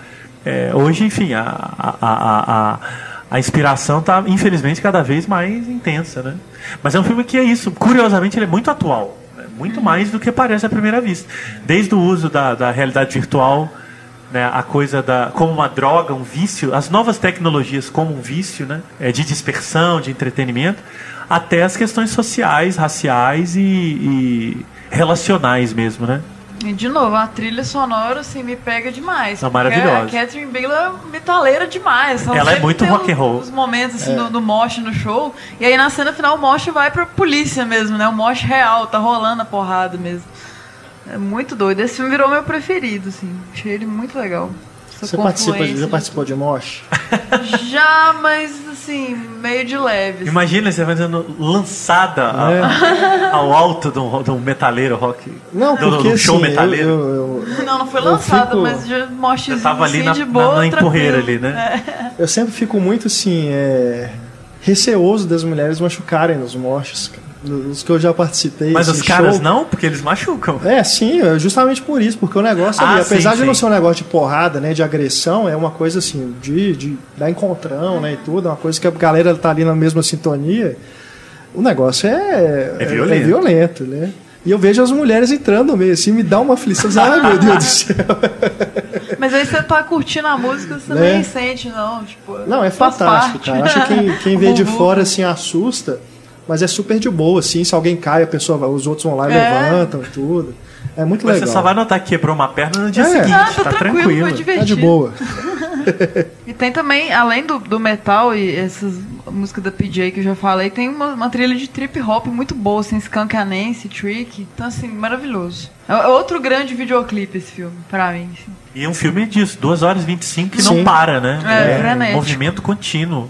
Mesmo demorando uma hora pra dizer do que, que ele é. Mas é um, uma, 2 horas e 25 sem te tirar o fôlego. assim. É, não sei como é que tá pra encontrar aqui no Brasil atualmente. Também não sei. Pra comprar, Acho que é a né? mesma coisa do Jogo Perverso. É. Não sei se tem Mas DVD. é, geralmente é um mas- filme que pouco falado, né? As pessoas não, não lembram muito dele. E, e com injustiça, né? Porque realmente é muito bacana. Muito bom mesmo. Na sequência vem O Peso da Água. É isso? É 2000, né? Ela 2000. no meio aí dirigiu dois episódios ou três de um seriado do mesmo autor do The Wire, que é o Homicide, Life on the Streets, Homicídio, A Vida nas Ruas, que é um seriado policial é, que aborda a rotina de um grupo de detetives, real- é, é, só que é um seriado muito realista, não é? No- no- bem focado, assim, quase, quase documental, digamos assim, até porque é inspirado num livro de um jornalista policial. É, ela dirigiu alguns episódios dessa série também, acho que no intervalo aí. Bacana. É, não- não- eu já Legal. vi alguns episódios da série, mas eu acho que eu nunca vi os episódios que, ela, que fez. ela fez. Porque essa série é uma série que acabou, é muito difícil de encontrar. É, mas, enfim, quem Sei que conhece The ela fez- Wire, que é um pouquinho mais conhecida, sabe o clima da série. Alguns videoclipes também, né? Não me lembro se nessa época, entre o filme e outro. Ela fez um. Mas eu sei que ela tem alguns New videoclipes. Order. New Order, Que sim, é sim. divertido, assim, é um show e eles vestidos de metaleiro, mas tocando uma música eletrônica. Então é divertido, aquelas perucas espetadas, assim. Em um momento, Leão Lobo, que durante a produção de Strange Days, ela e Ralph Fiennes tiveram um romance. Ó. Bacana. Então, Registrando como Ralph Fiennes está bonito nesse filme. Bonitaço. Talvez Tá o ápice do, do- dele. Ele tá realmente muito bonito. Um cara, com o rosto talhado, sabe? Assim, É. dá gosto ver. O Peso da Água, The Weight of Water, em 2000, aí já muda É, totalmente. se eu não estiver né? enganado, é, O o, é a primeira adaptação literária dela. E talvez a única, né? É. Apesar dos filmes seguintes, é, por exemplo, ela vai trabalhar com o Marco Boal, jornalista, mas não, não é nem a partir de nenhum livro, né?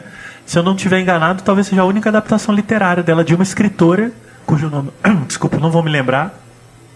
E um filme completamente atípico, né, na trajetória da Bigelow. Atípico, sim. Não só por não necessariamente por não ser um filme de gênero, até porque ele tem elementos de suspense, É. de terror, mas pelo Tem um clima mistério, todo, né? pela abordagem, né? É um filme que parece um grande sonho, né? Um- E duas épocas muito distintas, assim. é um filme que se passa em ações paralelas e que parece É, se passar sempre sim. numa, num outro plano, né? Ele não parece um É filme, um filme que, que se passa no nosso plano, ele camadas, parece né, outro também. plano.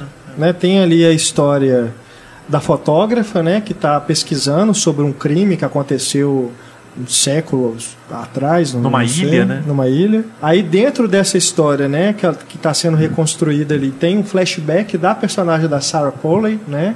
Que é o pivô aí desse crime que aconteceu.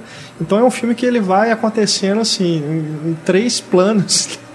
É, não, paralelos, até né? mais, né? É, de vários, né? Porque assim, tem, a gente tem aí que você descreveu bem o, a fotógrafa. Aí tem a Sarah Polley. Aí tem a investigação, que é, É. um outro plano. E tem os, os delírios também, né? É, que aparecem sim. no meio, que parecem estar no ritmo da água, né? À medida que eles vão boiando ali no barco, a- imagens vão surgindo. É. Aí, mas elas não necessariamente têm relação na montagem. Então, e aí mais ao final ele, parece que o filme tenta relacionar o que acontece no presente com o que aconteceu no passado, mas não é exatamente isso que ele está fazendo, porque Não, não, não. não tem relação direta, né? Então é É, tem uma coisa ali de, de atração, né, dos dois casais e tudo ali, mas realmente não tem uma ligação assim que você fala uma coisa, sei lá, meio eu, ia- eu ia uso- cunhar um termo aqui, mas é algo tipo Inaritu. que uma coisa está relacionada à outra, É, não tem rima, né? Tem efeito Nesse uma coisa caso, na é, outra. não né? tem rima, né? Agora, eu fico impressionado que é um filme muito erótico, né? Muito. sexualizado. Demais, demais. É basicamente um filme de desejo e isso tá escancarado na tela, né? É. Seja pelo uso do corpo, dos olhares, dos planos, né? Até os acontecimentos, né? Envolvendo os dois planos, É. né? Tanto o passado quanto o presente. Eu, eu, pelo menos, considerei surpreendentes, né? Você não espera que A gente tava as coisas falando vão, do, vão do, seguir É um para aquele rumo. bem previsível. De, de Rosemary mas, e puxamos alguns filmes do Polanski, ele tem um pouco ali de faca na água. Muito, muito. Algumas É, coisas desse erotismo do Polanski. Ele É tem algo de faca na água, tem algo de lua de fel, Sim. né? Tem Sim. um pouco também de, de, é, até de, de, de repulsa ao sexo, né? Especialmente no, no- no- na realidade da Sarah Polley. É verdade. Então, assim, é um filme muito polanskiano mesmo. E, É. ao mesmo tempo, um filme meio, meio diferente, né? É, sim. De tudo que se fazia naquele período mesmo. Uma participação do Champagne discretíssima, né? Ele É. tá ótimo, mas assim, super tom baixo. E eu acho uma participação explosiva da Elizabeth Hurley, Aham. né? Como, como a figura feminina ali do barco que vai causar pequenos transtornos só com a sua presença, né? Assim. É, ela é muito vestir. sensualizada, ela é muito, ela é muito provocadora, né? Ela é muito fetichizada e o escritor olha para ela com, com um olhar assim de fetichista e tal, enquanto a mulher dele, que é uma mulher mais convencional, uma fotógrafa, ela tá ali só cumprindo um trabalho, começa a sacar que tem alguma coisa bizarra E ao mesmo rolando. tempo ela é super discreta, mas ela também é muito bonita. Assim, Muito, tipo, não, então as demais. duas são aquela É. coisa. É, assim, é o- tensão sexual mesmo. É, e ela também tem olhares Sim. ambíguos pro cunhado, então que é tratado, acho, muito parecido com a Elizabeth Hurley. Sem camisa, É, o cara mergulhando. É o Josh Lucas, Casal né? pornô. Josh Lucas. Que é né? um cara também, sim. Então, é, Que é canastríssimo, É. mas nesse filme ele tá bem. é, né? ah, tá Elizabeth Hurley controlado também é ali. super canastra. Também, né? sim. Sempre foi, aliás. É. Mas aí quando você encontra um, um casting perfeito, pronto, É. agora a canastrice fez sentido. Porque os dois também- parecem que são visões do casal, né? Assim, não no sentido de roteiro, mas eles encontram aquele outro. Eles estão um casal em crise, encontram aquele casal lindo, né? Com roupas de banho, num barco, num paraíso, e eles olham para esse casal de uma maneira fetichizada mesmo, né? Então é. quase como se eles fossem daquele jeito, canastras, bonitos, nus, um pouco pela, pelo olhar do, desse Coisa casal. que a tá Jolie em- fez também agora, né? Igualzinho no último filme. Ah, dela. eu não, é não o vi. Ela também esquema, trabalha o esse olhar de um de casal, um casal em crise outro, que olha para em outro com tesão, com pô, é tudo isso que eu tô querendo É pra minha vida, por que, que não tá rolando? É. E, né? Então é, É muito mesmo. interessante isso. É, a Então Angelina deve ser Jolie. tipo a influência da, da vida da Jolie, a Quero Bigelow. ser Bigelow. Certamente. Mas tem umas outras figuras também no elenco, né? O Kieran Hines, né? O Kieran Hines, não sei, que você reconhece, né? De outros filmes. E a Vanessa Shaw do Amantes, né? Do James Gray, Exatamente. Que é uma mulher belíssima. É, Sarah Polley, que é Eu não me diretora- lembrava de, de Ah, outro filme também? com ela. A. Sarah Polley tem uma filmografia de uns Sarah seis Polley, filmes. sim. Que ela sim. dirigiu É, Dirigidos por ela. E ótimo diretor, aliás, canadense. É. O último dela que estreou no Brasil, que é muito bom, é Entre o Amor e a Paixão, que se chama, na verdade, Take This Wall, que é o nome da Sim, música do sim. Leonard Ótimo, Cohen. Com É o nome da música do Leonard É. Cohen. que Michelle ela usa Williams. no filme. É. Ó, E o Seth ver só Rogen. porque eu sei disso. É, é, ver ela usa o título do filme Ah, é, filme recente, é romance. dois, É? três anos. Ah, verdade. Ela, ela usa o título por causa da Esse música do filme é Cohen. bem Tanto falado, que tem uma cena ver. chave ao som do Take This Wall. Maravilhoso. Do Cohen. E é um Sabia filme. que ela tinha dirigido, Sim, não? sim. é. A Sarah Paul é uma diretora bem Eu interessante. gosto dela como atriz também, É, né? A Vida ela é Sem bem Mim, interessante, Né? Tem é. mais jovens em Madrugada dos. Mortos. Madrugada. É. Mas ela tem uma trajetória de realizadora muito interessante. É, sim. Quando ela tiver 20 anos de carreira, a gente traz ela para grandes diretores. Demorou. Né? Sem conhecer dúvida mais. nenhuma.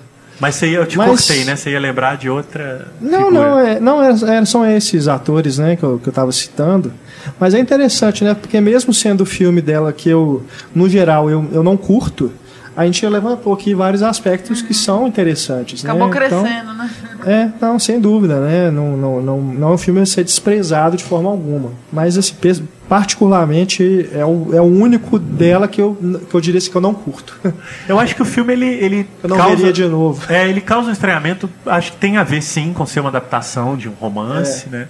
Um livro, acho que, pelo que eu dei uma olhada, é um livro respeitado e tal, de uma escritora. É, e por trabalhar esses tempos, que não é muito do feitio da Bigelow, ela é uma diretora muito mais é, da tradição americana do cinema objetivo e da carne, né? Assim, ela fala o que está na tela, né? Né, A tradição aí de John Ford, Howard Hawks, né? Que é essa tradição de mostrar aquilo que está acontecendo e pronto.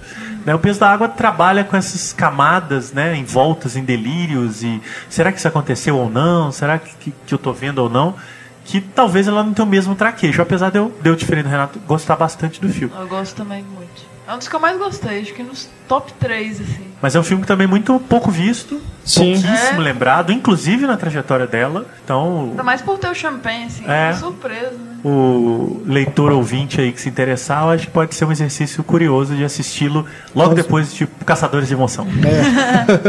que também é um filme sobre água. Por falar em água, em 2002, ela fez K-19 The Widowmaker. Renato pegou a minha deixa aqui brilhantemente. Encaixou, assim. Lançamos ao mar. Né? Que é Começa a ter uma filme. recorrência, hein? É, Começa a tá ter uma recorrência. e tal. E é também um filme assim totalmente atípico que você imagine, né, uma mulher dirigindo, um filme sobre a Guerra Fria, né, que se passa dentro de um submarino. É, com É um Harrison drama, Ford né? interpretando um russo. E o Liam Tá aí, Neeson, né? tá aí um filme é, que a Bigelow bancou, né? Assim, É. Acho que o filme não sei se fez sucesso. Eu acho que falou, não, eu mas vou ele, eu fazer. lembro que eu, eu É. vi no cinema aqui no, no Brasil. é, ele teve um lançamento bom, até pelos Sim. astros né, Sim, envolvidos. exato, E, mas ele é totalmente estranho, assim, porque é, um filme, é um filme russo, né? Os atores estão interpretando russos, Com é uma sotaque, trama né? russa.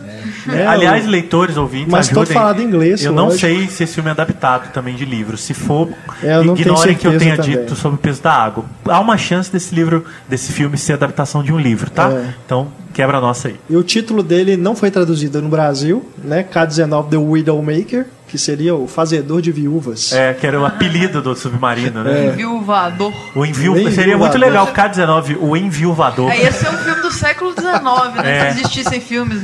E é um, é um- é um filme que eu gosto muito, talvez um dos melhores filmes de submarino que eu já tenha visto. É. Ele, ele, é muito, ele é muito próximo, é, é, ele me lembra um pouco Caçado ao Outubro Vermelho, que também tem o Sean Connery fazendo um russo. Ó, É, e aqui a gente tem o Harrison Ford. É.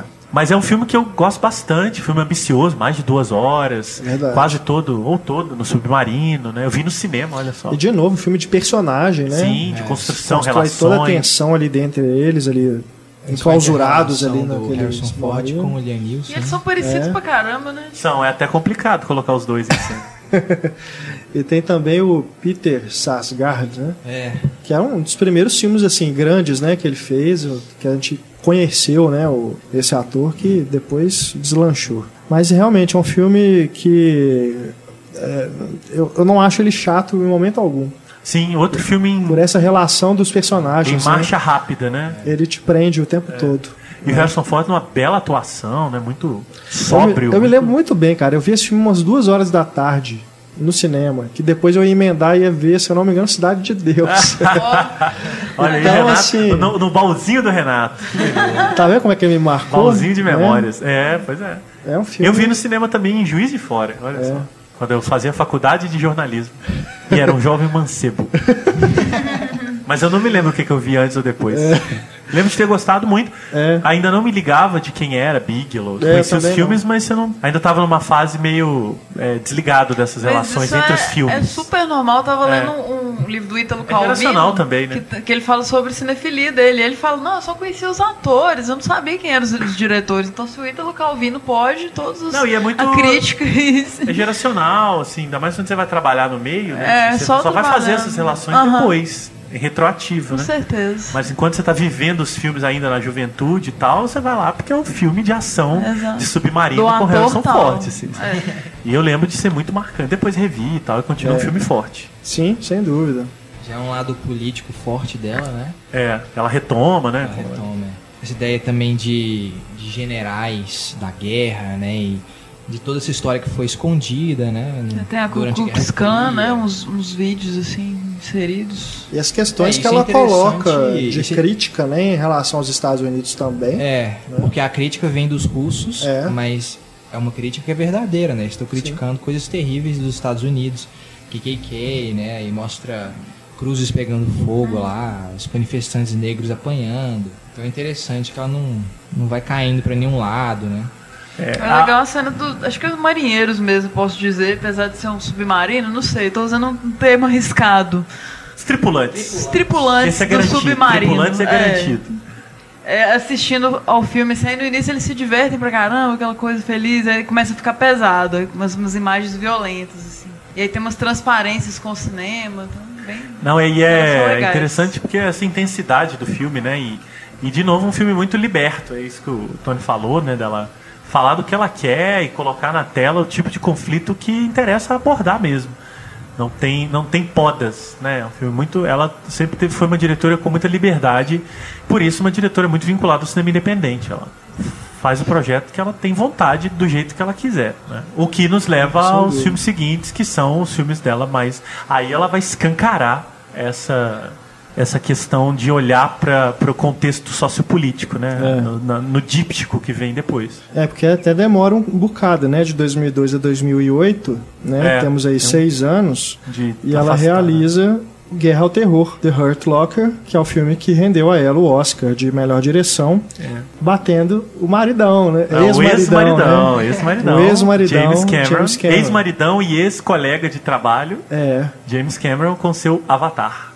E o, o Guerra ao Terror, que eu acho esse título péssimo, e eu acho que ele fez mal ao filme no Brasil, Sim. especialmente, é, ele tem uma trajetória muito louca, né? Assim, primeiro, The Hurt Locker, né, pessoal? É o, tranca, o, o, o, cofre da dor, né? Ou alguma coisa assim, que tem tudo a ver com o filme. É, que ele estreou na competição do Festival de Veneza, né? No final de um ano antes da estreia dele. Isso. Né? Aí passou lá meio batido, ah, filme de guerra, da diretora americana, ah, tá falando de soldado é, já americano, já tomou uma, uma entrada série de... dentro daquele subgênero, né? De É. filme do Iraque, né? Filme de E guerra do Iraque. Tomou uma série de clichês em torno dele, É, né? Assim, é, já tinha tido Redacted, do Brian De. Palma, que tinha levado o prêmio de melhor direção no mesmo festival. Sim. Então o filme da Bigelow chegou um pouco atrasado. Aí ele foi abandonado, né? Assim, no Brasil ele foi lançado em DVD. Eu comprei num ba- numa bacia das lojas americanas a R$19,90, porque tava lá. Falei, uai, gente, o filme da Bigelow não estreou no cinema e tal. E aí, de repente, é, ganhou um monte de indicação ao Oscar, né? E aí, como a- não sei se isso já aconteceu na história do Brasil, ele entrou em cartaz.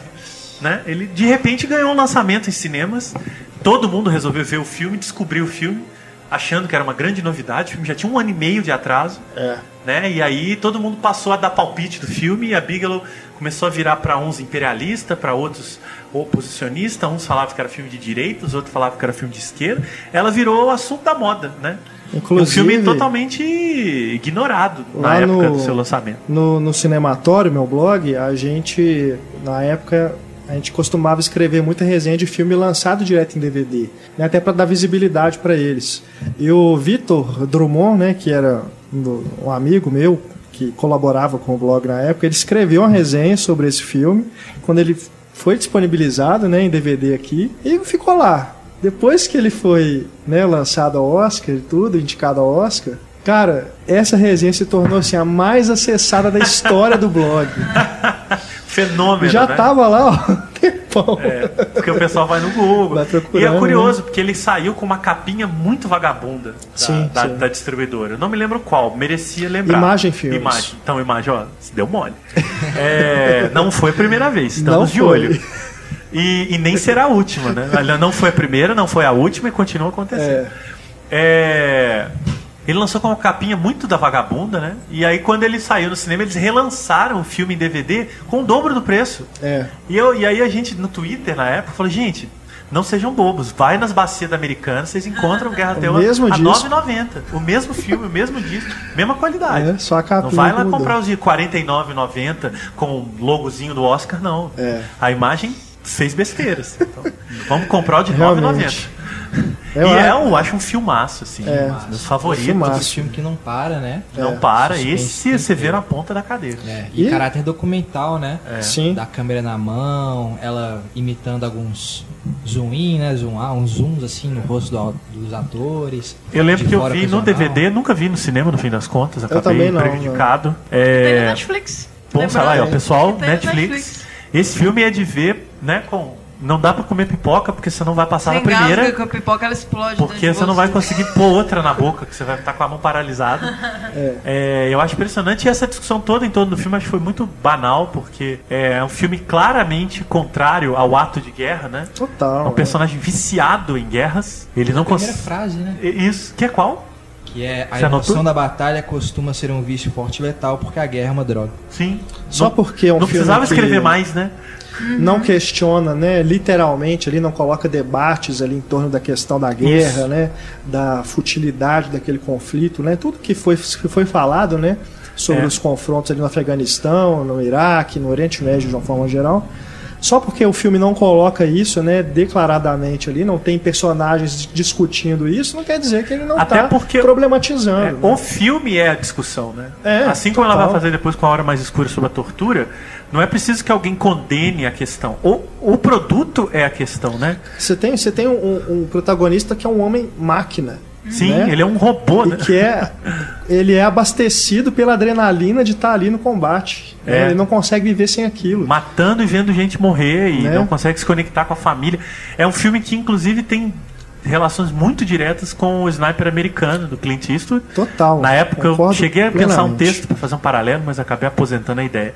E que também é um filme que sofreu Mesmo tipo o mesmo de tipo de, é. de crítica, né? De, de condenação. É, porque, né? claro, né? É uma cineasta americana falando do exército americano num conflito iniciado pelos americanos. É óbvio que o ponto de vista é americano. E é claro que, por ser um ponto de vista americano, ele vai trazer algumas coisas que só eles sabem, né?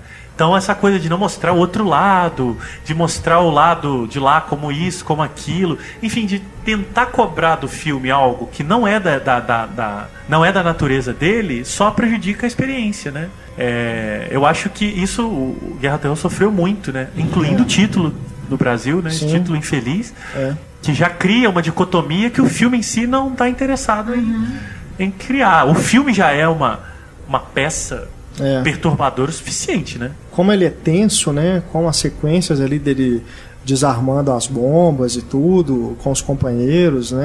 É, é um filme de ação, né? E de Muito mais que um novo- filme de guerra, É, dentro do exatamente. que E a de gente novo, costuma chamar, né? É um Ele filme de demora a se estabelecer, né? Sim, Mesmo sim, sendo adrenalina pura, vai demorar quase uma hora para você efetivamente se conectar com o, o personagem e o, qual é o arco que ele vai fazer, né? E ela domina muito bem momentos de ação total, assim, de sem parar, e momentos onde ela de, constrói o suspense, né? E vai com alguns pontos ali de tensão, né? É. Como a cena lá do sniper, né? Que é uma cena mais lenta, mais calma, mas com atenção ali a todo momento, né? A gente gosta de falar assim, né? Ah, esse filme marca a volta de tal diretor. né? Se a gente fosse dizer isso da Catherine, né? Acho que esse filme marca a volta dela, esses filmes de ação mais. É, de, de, de um controle da câmera, né? De ritmo e tudo na, na montagem das sequências. Que desde ali do Strange Days, É, ela não apesar do demonstrava. K-19 era uma, Também uma- né? mas é um filme mais de câmara, né? É, é. E o, eu, eu fiz uma confusão aqui com a tradução, mas eu fui pelo caminho mais difícil. Claro, The Hurt Locker seria o cofre da dor, né? Isso, Não isso. seria tão ruim de tradu- usar- usarem esse título no Brasil, mas enfim. Ficamos com esse lamentável Guerra ao Terror. Só não é pior do que o Redacted, do Brian De Palma, É. que é um filme que nunca foi lançado aqui, mas quando passou no Festival do Rio, foi exibido como Guerra Sem Cortes. Guerra Sem Cortes, que milagrosamente agora está disponível no Netflix. Brasileiro? No brasileiro. Olha aí. Me, me deparei com ele, assim, procurando. É. no, no catálogo, né? Até tuitei no, no, no dia que eu vi, ele já estava lá, já tinha um mês já, É. que ele já tinha sido lançado. Então, sessão dupla garantida. mas realmente ele nunca foi lançado em Nunca DVD foi. e Nenhum, tudo. nada. Ele só teve no E Festival do adivinha quem era o distribuidor? Imagem Filmes. que, aliás, também É não lançou até hoje o filme seguinte do Brian De Palma. Passion, né? Verdade. É. E Netflix, por favor, É, Netflix. enfim, faça o que a imagem não faz. que é o que ela deveria fazer, lançar os filmes. Redacted Fumaço, né? É um final, aquilo é uma obra-prima, né? É. Brian De Palma ali no, no- no calor, do, sabendo É. falar do que tem que falar. E por isso eu acho que Redacted, a, a Hurt Locker, Sniper Americano, é uma espécie de trilogia dos campos de guerra. E a hora mais escura seria o pós, sabe? A gente vai chegar lá. Que é Já- as consequências. É. Mas eu Só- acho que o A Hora Mais Escura não existe sem o Guerra ao Terror, né? São É. filmes muito ligados. É, antes da gente passar aqui direto pro A Hora Mais Escura, temos inclusive mais uma participação aqui do assinante, só fazendo aqui o, a nota de rodapé que o Guerra ao Terror tem dois Vingadores, né? Que é o, o Futuros Renner Vingadores, né? e o Anthony Mack. Enfim, bom, Vingadores antes, da, antes de serem convocados pelo Samuel Jackson, né, pelo Nick Fury. Nick Fury viu o filme e falou: vou querer esses caras. Esses são fodões. Exato. Tem o Guy Pearce também, É, né? Que vai O Guy Pearce, é, O ex-ator Guy Pearce, né? Porque, enfim, coitado. Tem caras que foram É. diretores ainda que continuem dirigindo, foram diretores, e tem os caras que foram atores ainda que continuem atuando, né? Como É. Guy Pearce. Boa. Aqui temos o Gustavo Jacondino, que nos mandou uma mensagem também no painel do assinante. Ele diz o seguinte: Catherine Bigelow, em Guerra ao Terror e em A Hora Mais Escura, compõem dois filmes que se resolvem bem como filmes de gênero, mas que além disso incorporam a temática do pós-11 de setembro no cinema americano, como em Soldado Anônimo ou em O Homem da Máfia, só para citar alguns exemplos. A diretora parece não só se limitar em fazer um filme de guerra, mas trata questões éticas com muita responsabilidade e sensibilidade. Palavra, né? Interessante. Dentro daquilo que a gente discutiu no começo do programa, né? De, de cinema viril, né? Eu acho que ele foi bem é, feliz aqui no, no uso desse termo, sensibilidade. E continuando aqui, indo um pouco à contramão do cinema impessoal de linha de produção, que muitas vezes perde a oportunidade de aprofundar os temas e torná-los mais humanos, a fim de que possamos enxergar o desespero e a falta de humanidade em certas situações.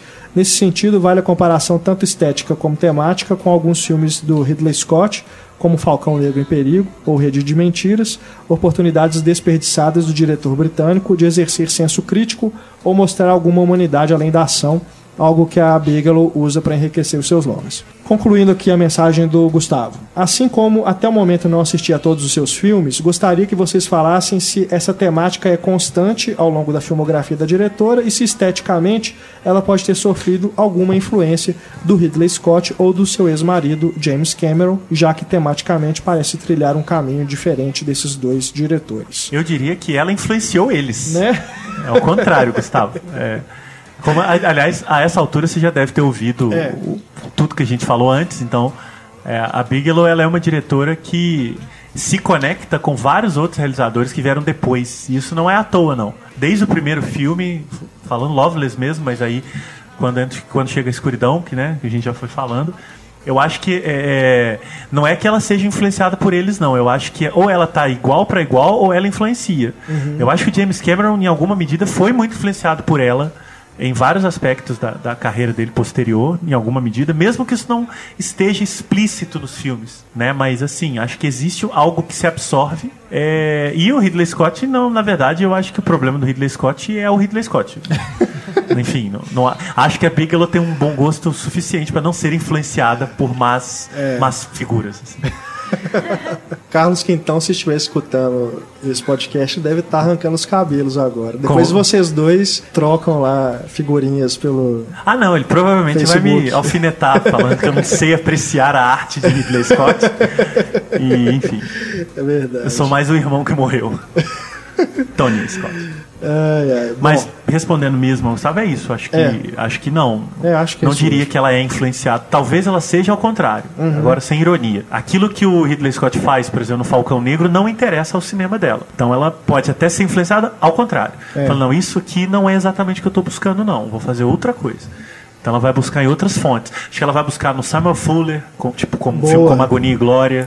excelente Acho que ela vai buscar até um pouco no Kubrick, no Nascido para Matar. Sim, sim. Muito, né? Então acho Sim. que ela vai buscar nesses filmes que olham para o conflito como uma coisa que é impessoal, mas sempre dolorosa, sabe? E sem fetiche. Sem o fetiche da destruição, sem a, a estetização da violência, sem a transformar o, o- a guerra num, num- num- num gran- uma grande ópera como Apocalipse Sinal, sabe? Então acho que ela, ela vai buscar nesses diretores de, de tom mais baixo. Excelente. E a Hora Mais Escura é bem isso, né? Ali na personagem da Jessica Chastain, a gente sente durante todo o filme essa dor, né? É, é, Essa dor é compartilhada com a gente, de estar participando ali daquela caçada, né, ao Osama Bin Laden, uma caçada totalmente no escuro, né? Tendo que passar por toda, todos aqueles é, procedimentos, né?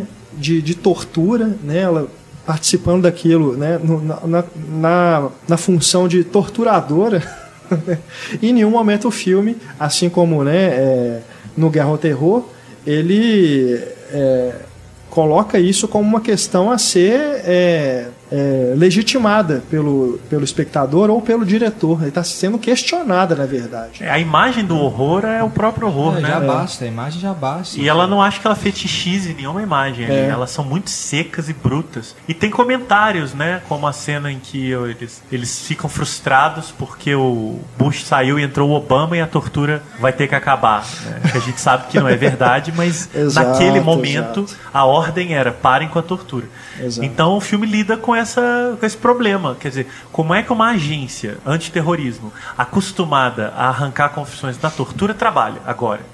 Acho que o grande conflito é esse. Não é questionar se a tortura é boa ou ruim, porque é óbvio que não é. É. Pelo menos por seres civilizados, É. né? Claro que não é.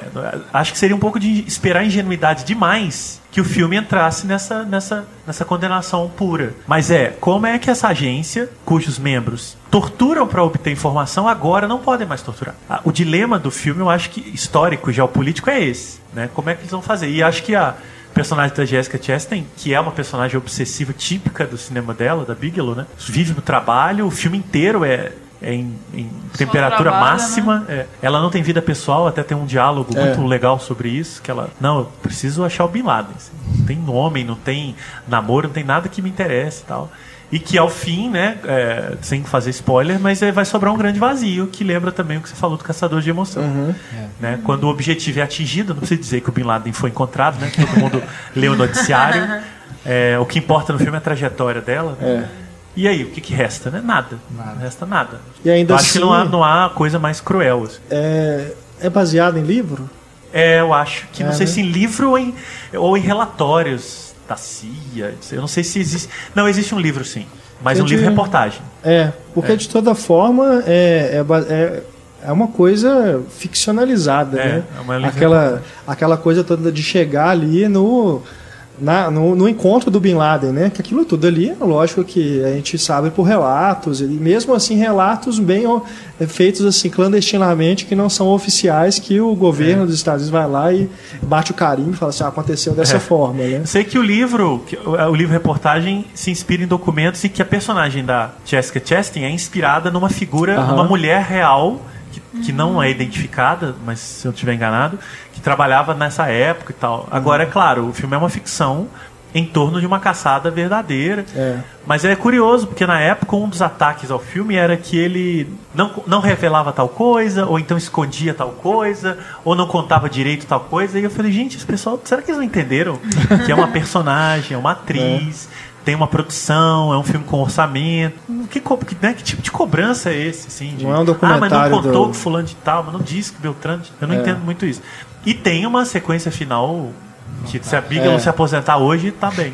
Beleza Fantástico. já justificou uma carreira. Sim, assim. sim. É, que É. nem o Clint Eastwood consegue chegar perto na sequência final relativamente parecida do Sniper americano. Assim.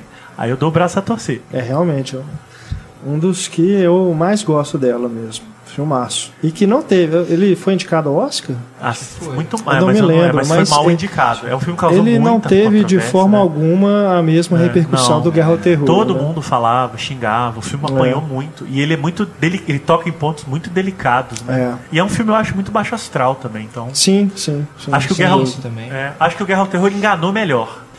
né? O Hora Mais Escura É. não colou mais É pra indústria, né? Falei, não, galera, dois não dá, sabe? Essa mulher tá pirou, assim, fazer um filme mais feliz. Acho que não rolou, não. Mas.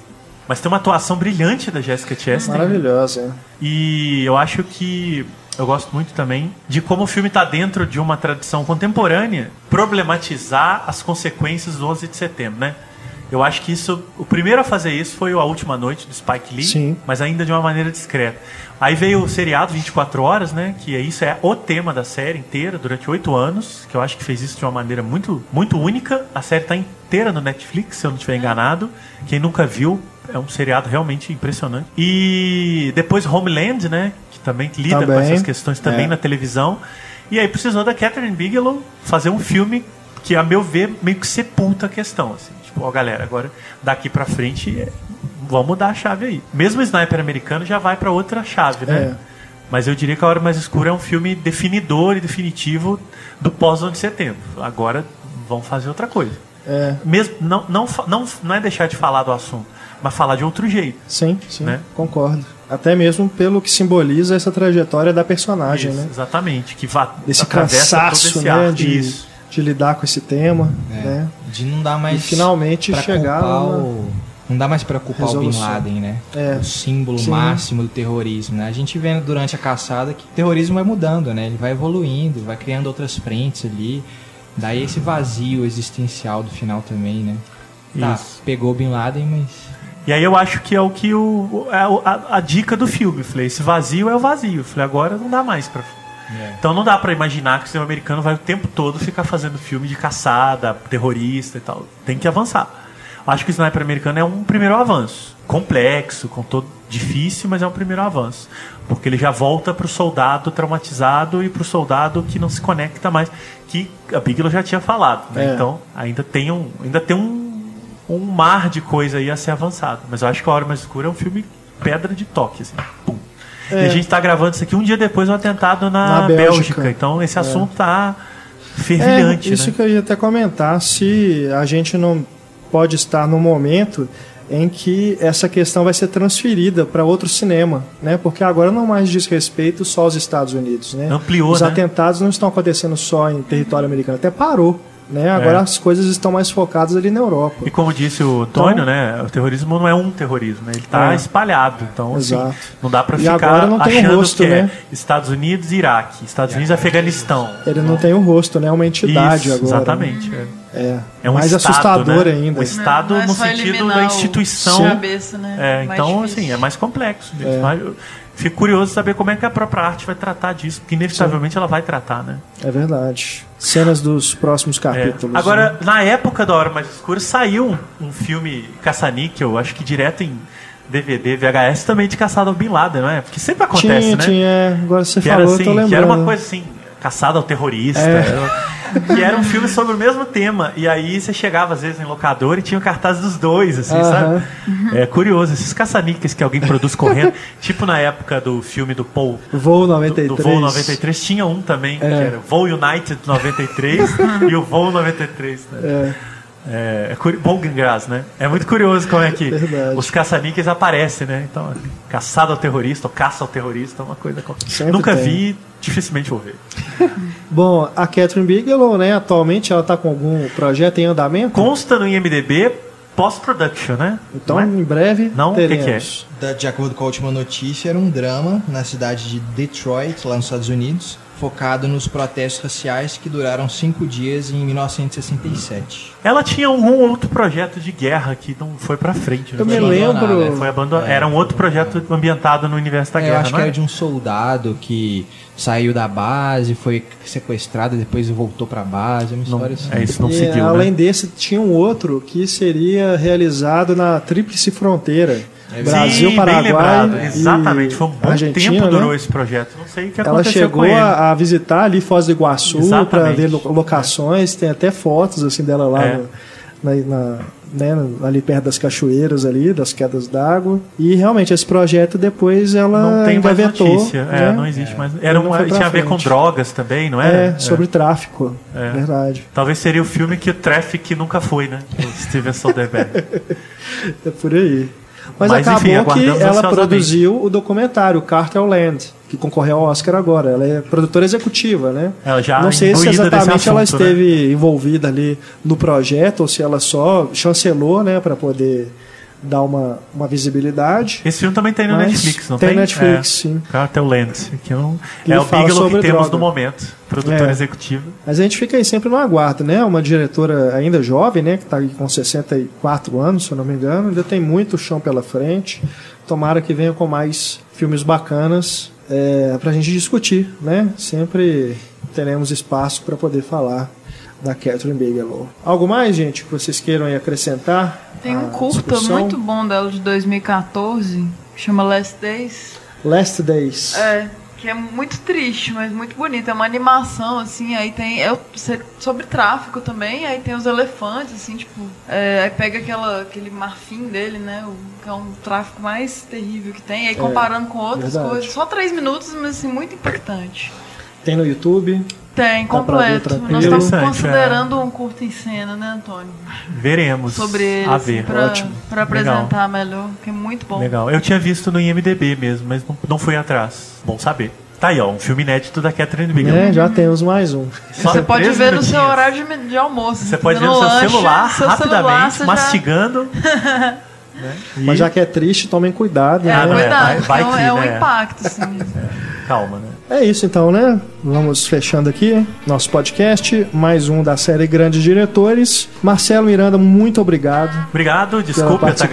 tagarelice. Não, valeu demais. Marcelo, que foi um dos que bancou, né, esse, Fundamental. esse podcast sobre a Bigelow. E a gente fica muito feliz de ter a sua presença aqui com a gente. Realmente foi uma discussão bem legal, deu pra gente levantar esses filmes que estão né, meio esquecidos. O pessoal ir atrás aí que vale a pena conhecer. Tem textos seus Da sobre Bigelow? a Bigelow? Não, deixa eu ver. Tem, existe um texto meu na revista Interlúdio, online aí sobre a Hora Mais Escura. Ah, É, é um texto-resposta. a gente bota o link. Tá bom, Legal. tá A bom. gente coloca o link aí. Eu te no- mando aí, o pessoal que se podcast. interessar em ver o filme, recomendo ler depois de ver, porque é um filme, um texto pra quem viu o filme. Bacana. É, quem nunca viu, não perca tempo, né? Não sei se tem Netflix, Tem né? Netflix. Tem, né? Tem, então sim. tem Guerra ao Terror, E esse A Hora Mais, é escura, Escura. e aí o que ela produziu, né? Cartel Lento. É. Então, Netflix já tem alguma coisa e o resto não é tão difícil de achar, não.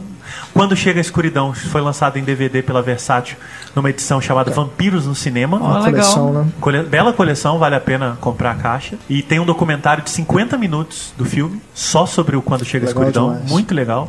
Com ela, com o Bill Paxton, com o Lance Henriksen. É um material legendado em português. Muito ba- E é isso. Minha contribuição. Valeu demais, Antônio. Bom, Valeu. Stefania, Valeu, muito pessoal. obrigado Valeu. mais uma vez. A você, querido ouvinte, muito obrigado pela audiência. Nos encontramos na próxima semana em mais um podcast Cinema em Cena. Um grande abraço, até mais. Tchau.